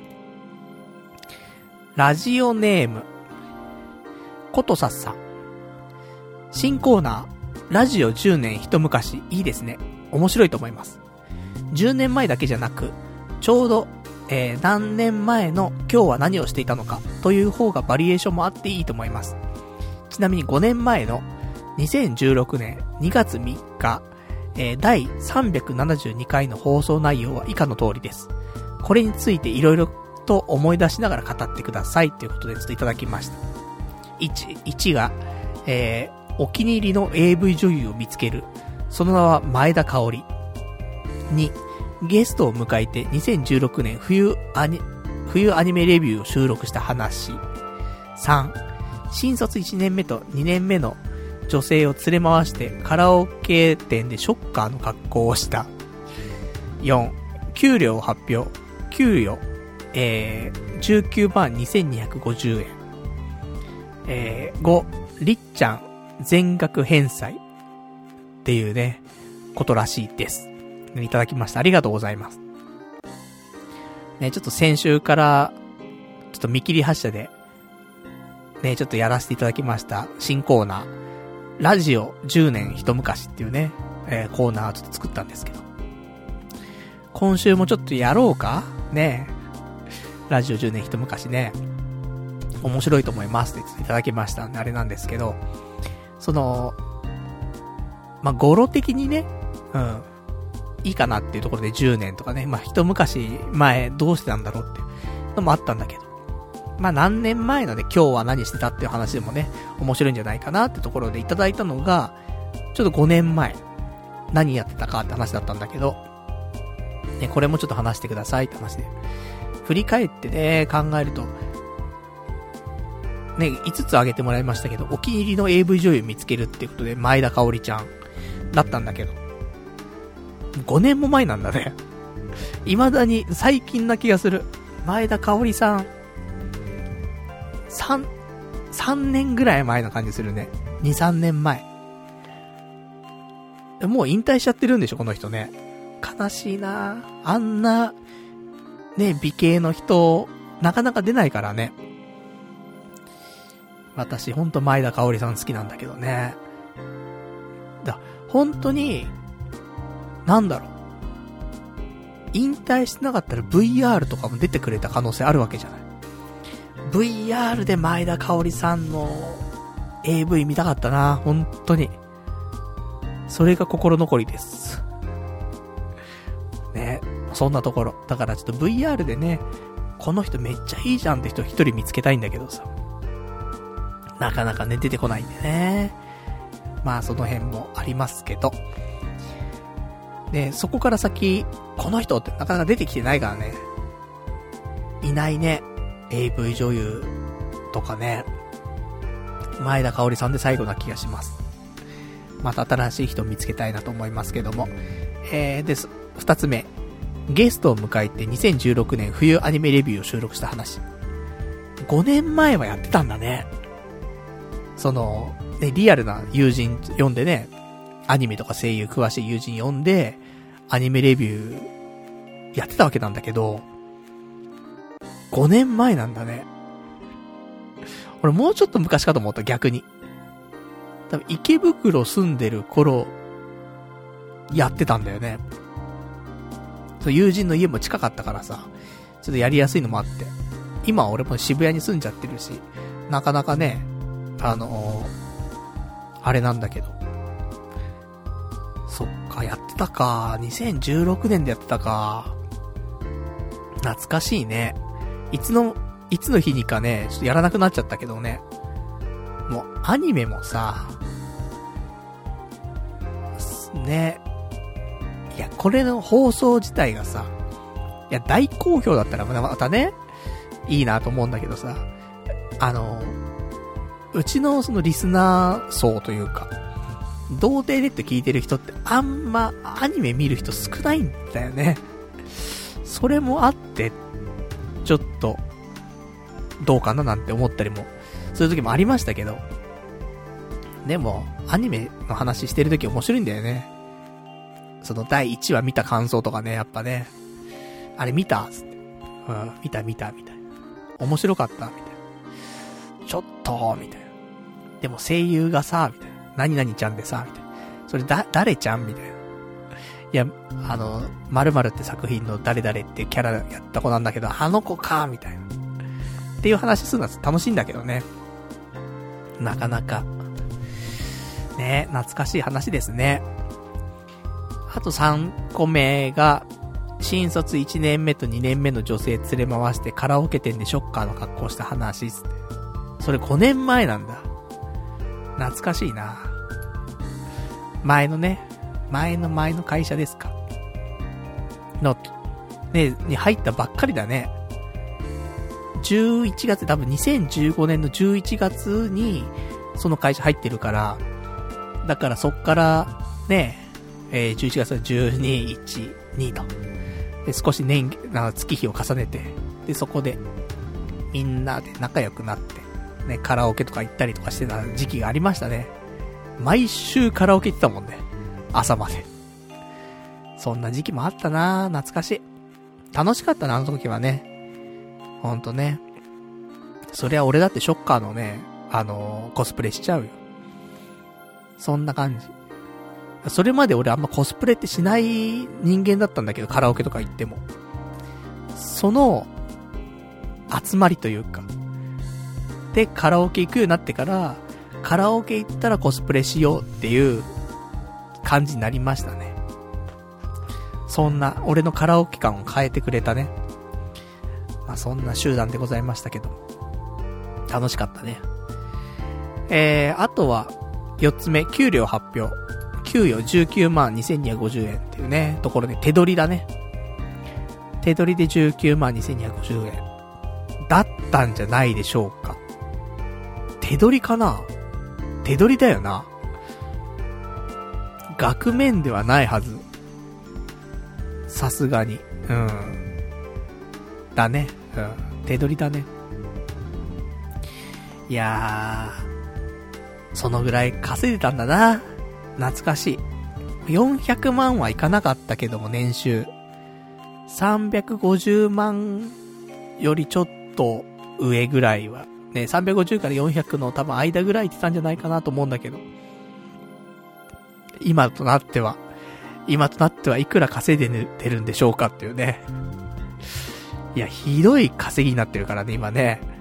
本当に、そんなそんな時期もあったたった5年なのに。5年でこうも変わってしまうっていうね。どんどんどんどん年収落ちてるからね。びっくりするからね。どうにかしなくちゃいけないなっていう、そんな状況でございますね。で、あとは5番、りっちゃん全額返済。すごいね。リスナ銀行に借り入れがあったっぽいんだけど、全額って、まあ、かっこ20万円って書いてくれてるんで、多分20万円返済したんでしょう。よかったね。ちゃんとね、返済できてね。まあ、時間かかるもんだよね。その無職期間もさ、その前の前の仕事とかって、無職期間が、おそらく、10、10ヶ月ぐらいか。丸10ヶ月無職だったんで、そこでちょっと、こさえてしまった、ね、借金があって、で、それをコツコツ返してたんだけど、でも返せましたよってところです。そっか、10ヶ月無職か。でももう近いよ、俺も。まあ、今ね、アルバイトみたいなことはしてるけど、でもさ、6月末で辞めてるわけよ、前の仕事ね。そう考えると、もう7ヶ月経ったんで、丸々7ヶ月。過ぎてしまった。あと3ヶ月ぐらいで、ね、正社員なりなんなり、ちょっと稼げる仕事とかしないと、苦しいじゃ苦しいよね。まあ、でも、ギリギリ生活はできなかない稼ぎではあるから、ずるずると、いっちゃう可能性もあるけどね。いやー、なんか、ね、で、変わらずね、りっちゃんに借金は今あるわけだからさ。毎月ね、ちょっと、そのね、アルバイトみたいなのさ、ちゃんと決まるまでね、あの、毎月、りっちゃんからね、お金借りて生活してたわけなんで、少し、借金ございますけども。でもそれ返済できないもんね、今の生活だとね、あんまね。全額返済にどんぐらい時間かかるんだって話になっちゃうんで。まあなんか、いろいろ考えてね、全額返済できるようにね、働いていかないといけないなと思うんで。まあ、働けるは働けるんだよね。今の仕事って。結局、あの、アルバイトとして雇用されてるわけじゃないから、その、残業とかもね、別に、だからなんか、2日間枠。なんだろう。1枠7時間労働だったりするんだけど、2枠は働いてもいいわけよ、別に。1日に。14時間働いてもいいわけ。個人事業主として、業務受けようってやってるだけだから、雇用されてるわけじゃないから、いくら働いてもいいわけよ。だから1日2枠働いてもいいし、1週間に5日間じゃなくてね、1週間7日間働いてもいいわけよ。そういう労働基準法とはないからさ。請負だから。なので、働き、な、お金はね、その、上限はあるけど、でも、いくらでも働けはするので、それでちょっと借金をね、返していくっていう方法も。まあ無理なく働くんだったら、さすがに14時間とか働けないから、ねまあ週6とかで働くとかね、週5じゃなくて。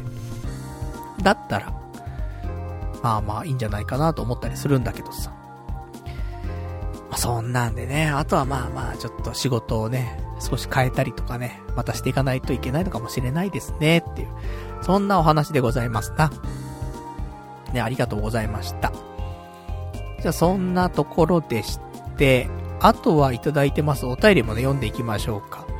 お便りが、ラジオネーム羊ガエル水族館さん。なんかすごいおもちゃが発売されたぞ。MVSX ホームアーケードクラシックレトレトロアーケード。17インチモニター付きのアーケードゲーム機だって。90年代の SNK ゲームが50作品収録されているんだとか。高いけど欲しいな。10年ぐらい遊べそうっていうね、お便りだきました。ありがとうございます。そう。すごいんだよ、これ。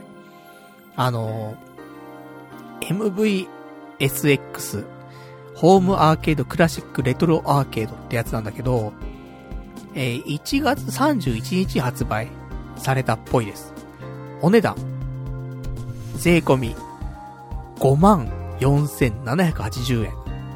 なんだけど、あの、よくさ、SNK のネオジオミニとかさ、で、そういうの発売されてさ、で、ちっちゃい筐体みたいなのがあって、その中に、ね、何十本っていうさ、ゲームがね、入ったりとかするのって、最近よく出たりすると思うんだけどさ。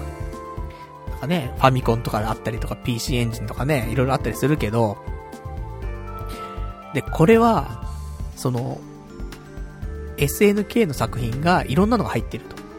で、50作品。で、ただ、やっぱ5万円するっていう理由はなぜかっていうと、ミニじゃないんだよ。17インチの、その、液晶がついてるわけね。で、二人用のコントローラーがついてるわけ。アーケード版のね。だから、二人横並びになって、アーケードゲームで対戦できるわけよ。で、17インチのサイズ感だから、結構でかいわけ、筐体も。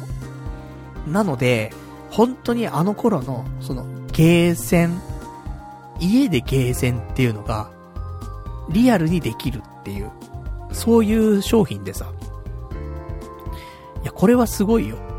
ただ、アーケードの、そのね、レバーがね、ちょっとね、あの、使いづらいレバーなんだよね、多分ね。い、なんだろう。普通のレバーってさ、チュッパチャップスみたいじゃん。わかるかな？アーケードのレバーってチュッパチャップスっぽくなってるけど、じゃなくて、あのアメリカンドッグみたいな、ちょっと、うん。そうだ、アメリカンドッグみたいな形のレバーがあるのよ。それっぽいんだよね。ちょっとやりづらいんだけど、でもまあまあ、スタイリッシュでいいんじゃないかなと思うんだけどさ。結構いいのよ。その作品もさ、いっぱいあって、KOF、ね、キングオブファイターズも歴代のすごいあるし、サムスピとかもあるし、メタルスラッグもあるし、あとは、画廊伝説とかもあるし、その画廊伝説もね、リアルバウトとかもあるし、あとはね、ワールドヒーローズとかもあるしね、結構いろんなのあんのよ。だあの頃流行ったやつ。あの頃っていうのがちょっとあれだけど、俺がね、高校生とか、専門の頃とか流行ったゲームが、めちゃくちゃいっぱい入ってると。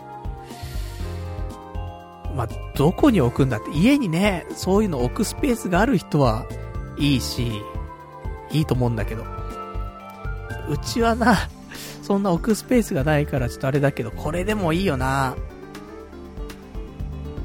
その今までの、その、ネオジオミニとか、そういうのよりも、いいよね。ちょっとお高いけどさ。これは家で、つけておきたいね。家帰ってきたらワンゲームみたいなさ。してやりたいよね。これはいい、いい、ね、おもちゃですね。素敵だと思う。まあ、そんなね、お話でございます。ありがとうございます。じゃあ他にいただいてますお便りですけども、お便り、ラジオネーム、えー、羊狩り水族館さん。えー、パル、パルさんにぴったりな漫画があったぞっていうね、そんな内容の、えー、お便りなんですけど、ゾン100、ゾンビになるまでにしたいこと100、したい100のことっていう漫画。これパルさんにぴったりな漫画だったわ。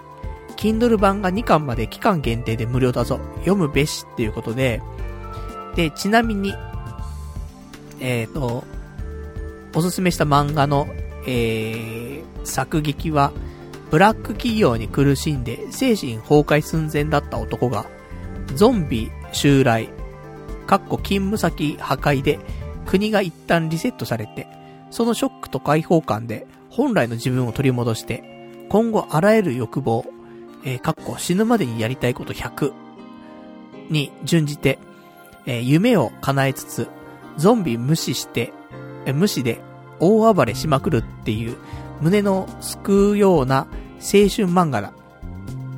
パルさん、こういう風に生きたかった、生きたかったんだよな。ってシーンが大量に入ってる。え、朝7時に起きて、目の前に缶ビールが3本、と非常に簡単なおつまみ。で、えー、を決めた。それをちびちび飲みながら映画鑑賞三昧で部屋から出ずに楽な姿勢で一日潰す。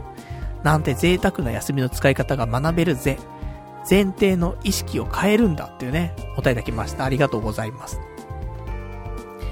で、このね、えー、ゾン100、ゾンビになるまでにしたい100のことっていう、なんか、ね、俺もたまに話しますけどね、死ぬまでにしたいこと100みたいなね、ありますけど、それの、それと同じだよね、言ったらね。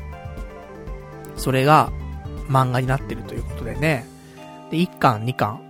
今、Kindle で無料版っていうか、期間限定版っていうのが配信されてて、それ無料だったんでね、ちょっと2巻まで見てみました。なんか、すごいね。すごいよねっていうの、ちょっとあれなんだけど。そのね、あの、お便りでいただいた通りね、その、ブラック企業で苦しんでいたんだけど、ゾンビがいっぱい出てきちゃって、もうそれどころじゃなくなって、ね、仕事も辞めたりとかして、もうあとは、あの、自由に生きるんだけど、やっぱりゾンビになっちゃうじゃん、いつかは。だからゾンビになるまでに、その、する、したいことを叶えていこうっていうやつで、まあ、ずらーっと書き出すんだよね、主人公が。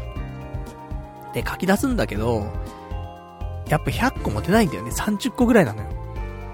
で、それを一つずつね、やりたいことをクリアしながら、クリアしていくと今度またいろんな出会いがあったりとか、ね、いろんな気づきがあったりとかして、で、またやりたいことが増えていくんだよね、少しずつ。で、またそれを達成していったりとかして、で、まあ死ぬまでにね、まあ何ができるんだっていうちょっと話だったりするんだけどさ。だからなんか、ね俺も死ぬまでにしたいことリスト100つってね、結局俺も30個ぐらいしか多分出てないと思うんだよね。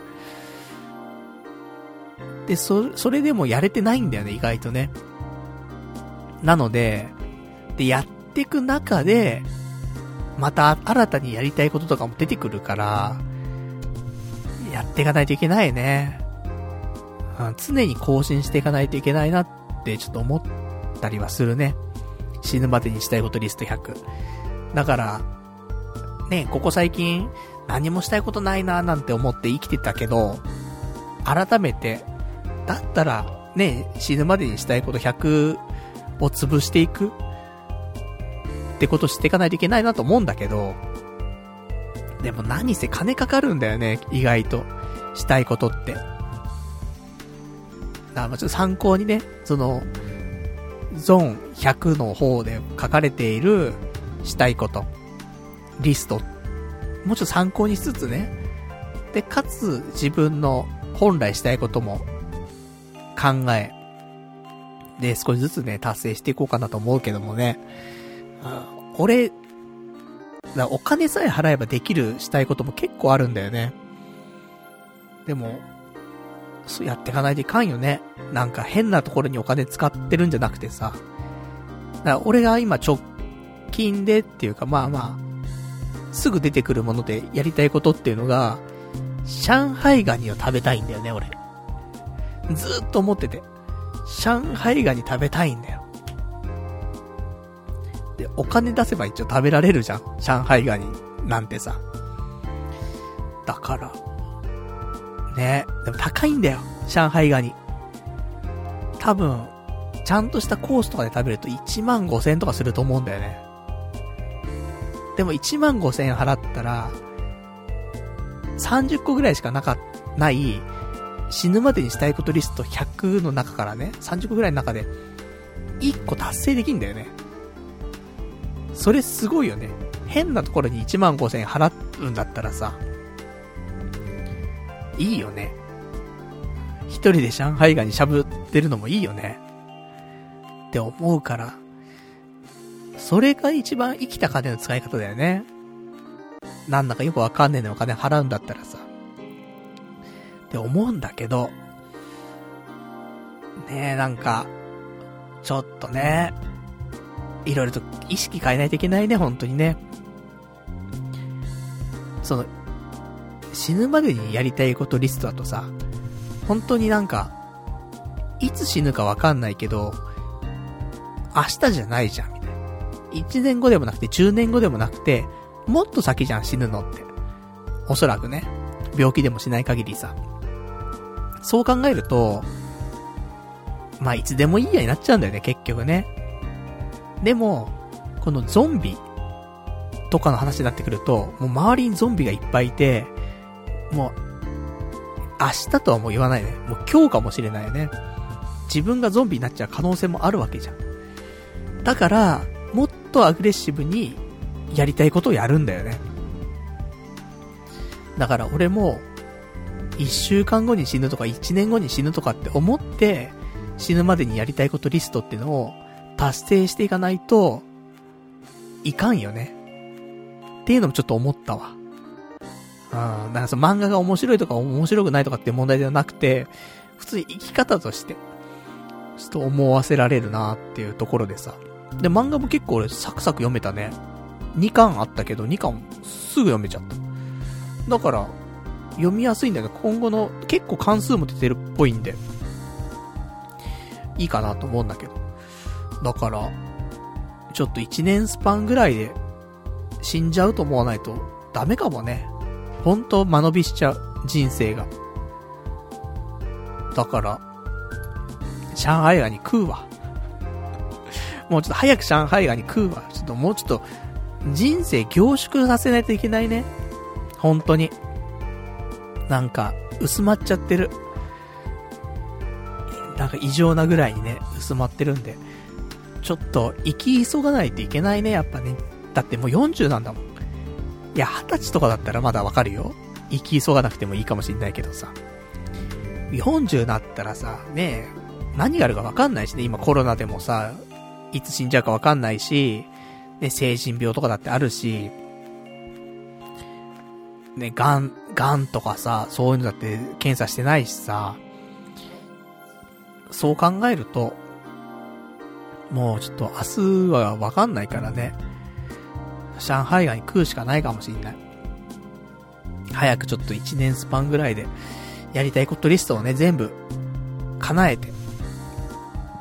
で、叶えていくと、また新たなね、願望が出てくるから。人間なんて欲深いからね。そしたらまた新しいことやればいいだけなんでね。ちょっと、あの、目先のやりたいことをね、やっていきたいと思います。上海ガニとかね、食ってる場合なの？って思うかもしんないけど、いや、必要だよ。だって、ね、上海ガニ。上海ガニ食いたいんだもん。異常に。死ぬまで食いたいんだもん。それし、食えなかったら走馬灯で、ね、上海ガニ出てきちゃうわけでしょ？これもしたかった、あれもしたかったって中でさ、上海ガニが出てるんですよ映像として。わけわかんないからさ。それ潰しておきたいじゃん、やっぱりね。ということで、ちょっと近々上海ガニ。シーズンじゃないのかな？シーズンなんか11月なイメージなんだよね、俺の中で。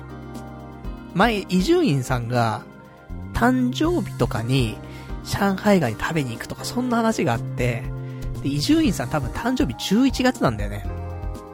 だから俺も誕生日に上海ガニ毎年食いに行くのも、ね、いいのかもしんないんだけど。ちょっと、まだ、まだ2月とかだからな。いけるかな、上海ガニね。ちょっと予約して。しね、なんかしゃぶりたいと思いますけどもね。ま、そんな感じでございましたね。お便りありがとうございます。で、あとはですね、そうだなぁお便りがいただいてますが、ちょっとどれかな。お待ちくださいね。お待ちくださいね。結構、意外とね、お便りあるんだよね。これか。ラジオネーム。羊狩り水族館さん。パルさん、最近ゲームしたい求がほとんどなくなってるって嘆いてたけど、毎日パズドラでゲーム欲みたいなのを満たしているから、ゲームに対して常に満腹状態みたいになってしまって、他のゲームが入る隙間がないんじゃないかな。いくらパルさんの大好きな、武蔵野油学会のラーメンでも、丼飯を腹いっぱいに食べちゃった直後だと、えー、お腹に入らないだろう。少しパズドラから距離を置いて、他のゲームを楽しんでみるっていうのはどうかな。そりゃパズドラは面白いんだろうけど、このままだと、パルさん死ぬ時のゲームの走馬灯が9割パズドラになっちゃうぞ。ああ、パズドラばっかりやってた人生だったな。他に何のゲームやってたか思い出せないや。バーチャ、シルバー、なんだっけ。もうパズドラのことしか覚えてないやとか思いながら死ぬの嫌だろうっていうね、お答えいただきました。ありがとうございます。まさか、ね。まさか上海ガニの走馬灯の話した後にね、ゲームの走馬灯の話がね、来るとは思いませんでしたけど。ね。最近ゲームしたい欲求がほとんどなくなってるっていうのは、もしかしたらパズドラやりすぎなんじゃないのって。パズドラ、ね、毎日やってるから、もうゲーム欲自体が満腹状態なんじゃないのっていう話で、もしかしたら、そうかもしれないね。なくはないね。っていうのも、俺パズドラ始めて今どんぐらい経つかっていうと、ちょうどね、えー、2950日経過してました。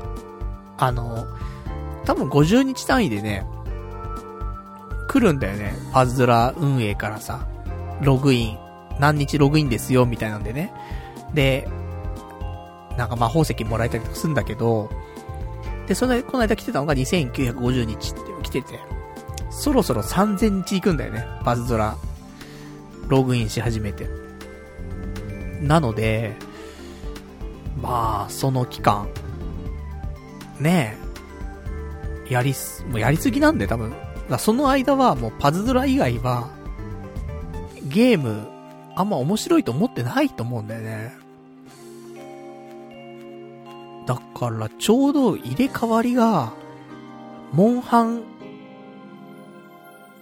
かなその頃してたんだよね。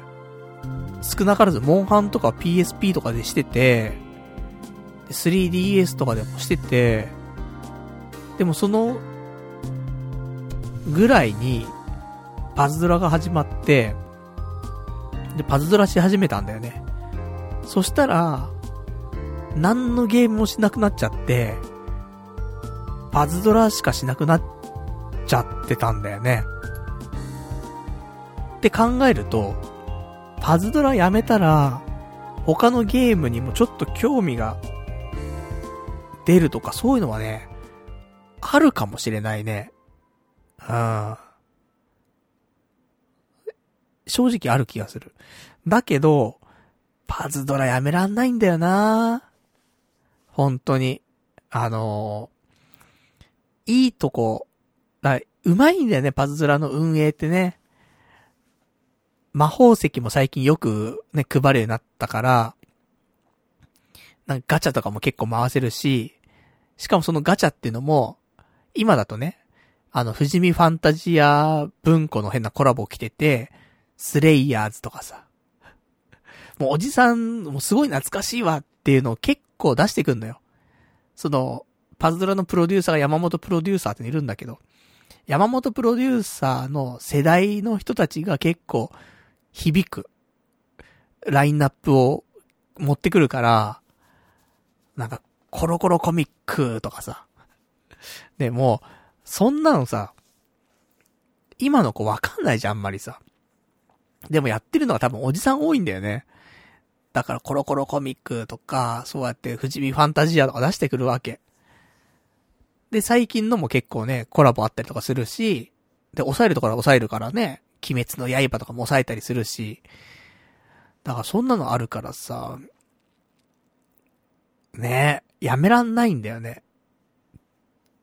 で、意外と、なんか、ランクも高いわけよ。今、ランク977ぐらいあるわけ。あと、ね、もうちょっとで1000ランカーに、千ランカーになるわけよ。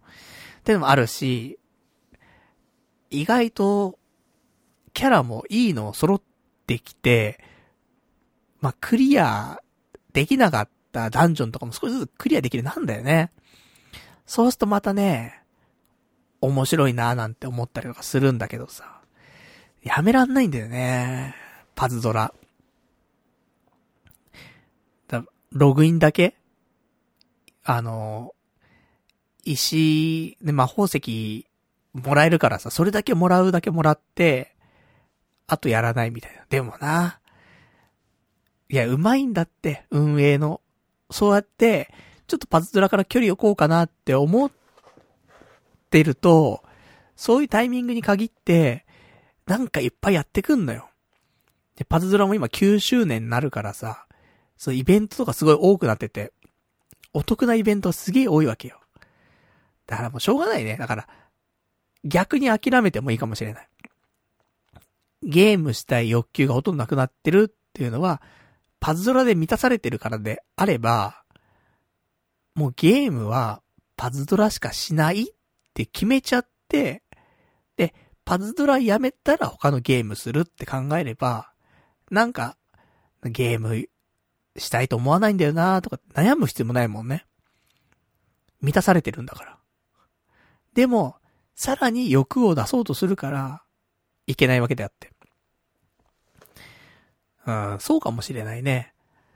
パズドラ。だって、昔の家庭用ゲームだって、飽きちゃうから次のゲーム行くわけじゃん。クリアしちゃうから次のゲーム行くわけじゃん。でも、パズドラは飽きないし、クリアもないし、ずっとやっていけるゲームだから、だから別に他のゲーム手出す必要が全くないんだよね。っていうところだと、ね、思えば、納得はいくわけなので、そうだね。もうちょっと逆に、もうパズドラやってる間は他のゲームは、しない。そう思って生きれば。ね、他に、なんかおすすめされればね、あの、また話別だけど、自ら別に探す必要もないわけだからね。うん、そうかもしれないね。そういう風に思って、ちょっとゲームライフ、もういいかもしれない。だって、パズドラやめらんないんだもん。一回パズドラから離れてっていう提案時代が、ちょっともう受け入れられないから、そのぐらいパズドラになっちゃってるんで、そう考えると逆に、もうパズドラしか逆にしないというマインドで生きていくっていうのは一つかもしれないなと。そんな風に思いました。ね、お便りありがとうございます。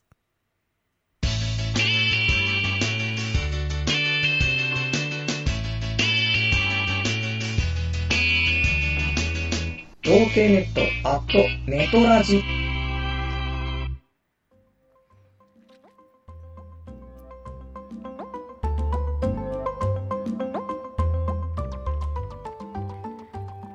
それではね、お時間ほど届きましたんで、お別れのコーナーしていきたいと思います。お別れのコーナーはね、今日読めなかったお便りとかね、あと喋りたかったことなんかをつらつらとね、ご紹介して、えー、終わっていきたいと思いますけども、えー、じゃあちょっとまあ、コーナーね、軽くしましょうか。えー、ラジオ10年一昔。でさっきちょっとお便りでもね、いただきましたけどもね、ラジオ10年一昔、まあ、軽くやっていきましょう。10年前のラジオでどんな話してたかっていうね、ところなんだけど、なんか、10年前のね、2020、じゃ2011年の1月30日の放送。があったんですけど、えっ、ー、とですね、熱が出てた。38.3度の熱が出てる中、なんかすげえインフルエンザっぽいっつって。で、いつも、11時から始まったのかな ?23 時から1時間のラジオだったっぽいんだけど、その頃って。第111回だったんで、まあ始まって2年ぐらいだったんだけど。でも、なんか、起きれなかったらしくて。そう、放送前もう寝ちゃダメなんだけども、ちょっと寝るしか選択肢ないぐらい辛かったらしくて、で、目覚ましかけて寝たんだけど、時間になって目覚ましかかっても起きれなくて、体が動かなくて、結局ラジオ始まったのがその日の26時20分っていうね、深夜2時20分にラジオ始めて、でも、その頃ってネトラジとかさ、ネトラジでやってて、で、掲示板でね、お便り読んだりとかっていう、そういう時代だったんだけど、あの、リスナーの人たちもね、みんな心配してくれて、パルさんどうしたんだって。あったし、で、確かこの時間でも、あの、生放送聞いてくれてたリスナーの方は何人もいて、2時20分だよ。やるかどうかもわかんないラジオなのに2時20分なって聞いててくれたりとかして、お便りくれたりとかして。そんな時代だったなぁと思って。で、なんか、ネタ的にはね、いろいろと、書いてあるけど、ブルースリー よくわかんねえな、書いてあることもな。うん。アニメのドラゴンクライシス面白いよねっていう。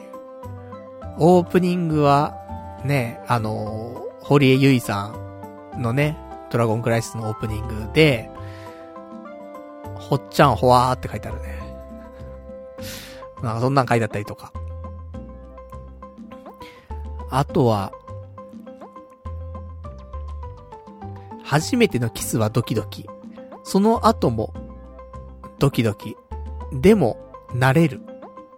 セックスも一緒かって書いてあるね。よくわかんねえな。あの頃の俺よくわかんないからな、結構な。あとは書いてあるのは、ブルースリー。ブルースリーちょいちょい、中指で、薬指でやるとエロいって書いてある。全、何が何だかわかんないね。多分熱があってわけわかんないんでしょう。ねそんなこと書いてあるね。あとはなんか、うんこしたいとか、しょんべんしたいとか、そんな話だったりとか。何にも書いてない。メモに。ね。そのぐらいやられてたんでしょう。10年前。でも、ね。変わらず、そのラジオに対する、ラジオは、一回でも休んじゃったら、もう、やめちゃうだろうなっていう考え方らしくてね。それ今でも変わんないんだけど。おそらく、ね、最近もなんか、話すことないなとかさ、ね、人生生きてても、なんだかよくわかんないなみたいな。そんな感じになってるけど、でも、なんだかんだ生放送は毎週やるわけじゃん。こうやって1時間なり2時間なりね、やるわけでさ。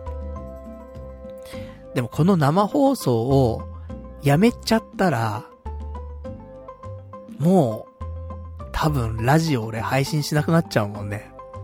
って思ってるから、ネタがあろうがなかろうが、やるんだよね。うん、放送する。しなかったら多分終わると思うんだよ、このラジオ自体が。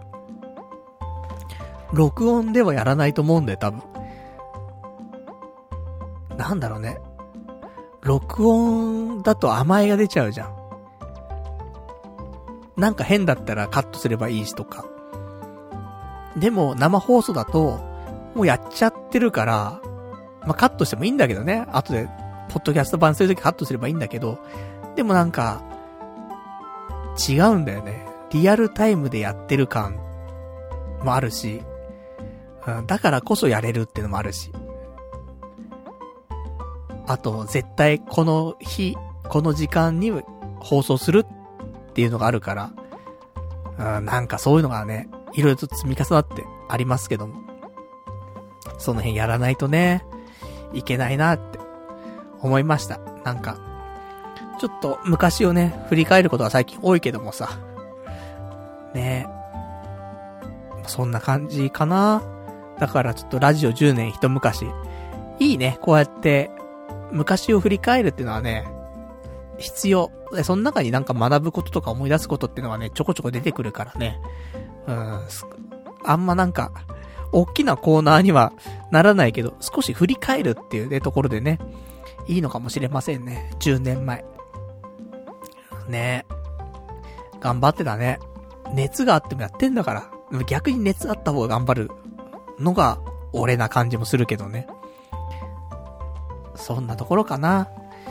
で、あとは今週はですね、もう、特に喋りたいことは、大体喋ったので、以上でしょうか。まあ、ちょっと来週はね、いろいろ、面白いことできたらなと思うんで、果実酒作ったりとか、するのかな、来週ね。全部盛り込むかもしんない、来週。果実酒作って、ゴディバのカレーパン食って、上海ガニ食ってみたいな、もう全部やっていくかもしんないけどもね。そんなに濃密にする必要あるって思ったりするけど。まあそんなわけでね、え今週この辺で終わりにしたいと思います。え来週は2月の8日の月曜日、また22時ぐらいからね、えやっていきたいと思います。まあ基本的にね、えー、22時から毎節30分。で、そっから本編をね、えー、2時間やっていきたいと思いますけどもね、なんだかんだ毎節ね、今日も30分のつもりがね、1時間やっちゃいましたから。ダメなんだよね。やっちゃう。その、30分で切り上げたい俺と、ね、もうちょっとやろうぜっていうリスナーとみたいなね。で、結局1時間とか1時間半なっちゃうみたいな。そんなパターンが毎週のように繰り返されてますけども。まあでもね、なかなかやっぱり1週間に1回しかね、なんかさ、その YouTube ライブもしたいなと思うの、たまに。そのね、競馬放送もそうだし、あと、仕事ね、翌日ない時とかはさ、お酒でも飲みながらね、オンライン飲み会とかもしたいなと思うわけ。それもあって今週、あのコンビニでね、缶のアルコールを2本ぐらい買ってさ、ちょっと今日やってみようかな、みたいな日はあったんだよ。だけど、なんかね、なんかやれないんだよね。最近ね。そんなんあって。たまにはね、ちょっとやれるようにしたいなと思いますから。まあ、夜でもね、えー、お暇な時間、ちょっとタイミングがあればね、え、YouTube ライブとかもね、見ていただけたらなと思うんですけどもね。あとはね、ほんと、YouTube の動画もね、出したいよね。それこそね、ゴディバのカレーパン食べてみたとかさ。あと、果実酒作ってみたとかね。全然いくらでも動画にできるものじゃない？でもしないんだよね。なんだろう、その、もう一歩、ね、のなんか気力がまだ今湧かない状況なんでね。ちょっとまあまあ、今社会復帰中だからね、ちょっと仕事落ち着くまで、ちょっと仕事慣れてさ、で、その上で、プライベートもね、充実させられるようになればね、いいかなと思いますからね。うん、明日も一応仕事なんでね、えー、6時起きです。早いんだよな、6時起きって。でも6時に起きなくても間に合うの。6時45分ぐらいに、から準備始めれば、全然間に合うのね。7, 7時20分ぐらいに家出れば、ギリ間に合うんで、ギリっていうか、ギリだったらまだまだ、あの、7時半ぐらいに出ればね、間に合うんだけど、そうするとちょっとギリギリすぎるんで、まあ7時15分ぐらいにね、家出るとちょうどいいかなってところなので、そうするとね、やっぱね、1時間前とかぐらいには起き、目覚ましかけないとね、起きれないからねっていうところではあるんだけど。まあそんな感じで、ね、ちょっとお仕事の方も、まあ、なんだかんだね、先週も一週間働いてるわけだからね。うん。まあ、やっと、なんだろう。少し仕事を、仕事っぽいことをね、やり始めました。が、やっぱ慣れてないからね。よくわかんねえななんて思いながらやってるけどもね。うん、まあまあ最初しょうがないなっていうところで、頑張ってやってます。また明日からね、明日からっていうか、また明日も仕事なんでね、ちょっと頑張ってやっていきたいなと思ってます。まあ、続けないとね、ちょっとどうしようもないんで、当分はね、この仕事しながらね、就職活動して、う、うなんか、しゃっくりが出始めたんでね、まあ、この辺で終わりにしたいと思います。ね。しゃっくりが100万遍すると死んでしまうというね、そんな噂もありますから、この辺でやめてしたいと思いますんで。まあ、よかったら来週もね、聞いていただけたらと思います。そんなわけで、ね、今日も2時間近くね、えー、ご視聴いただきましてありがとうございました。それでは、また来週お会いいたしましょう。さよなら。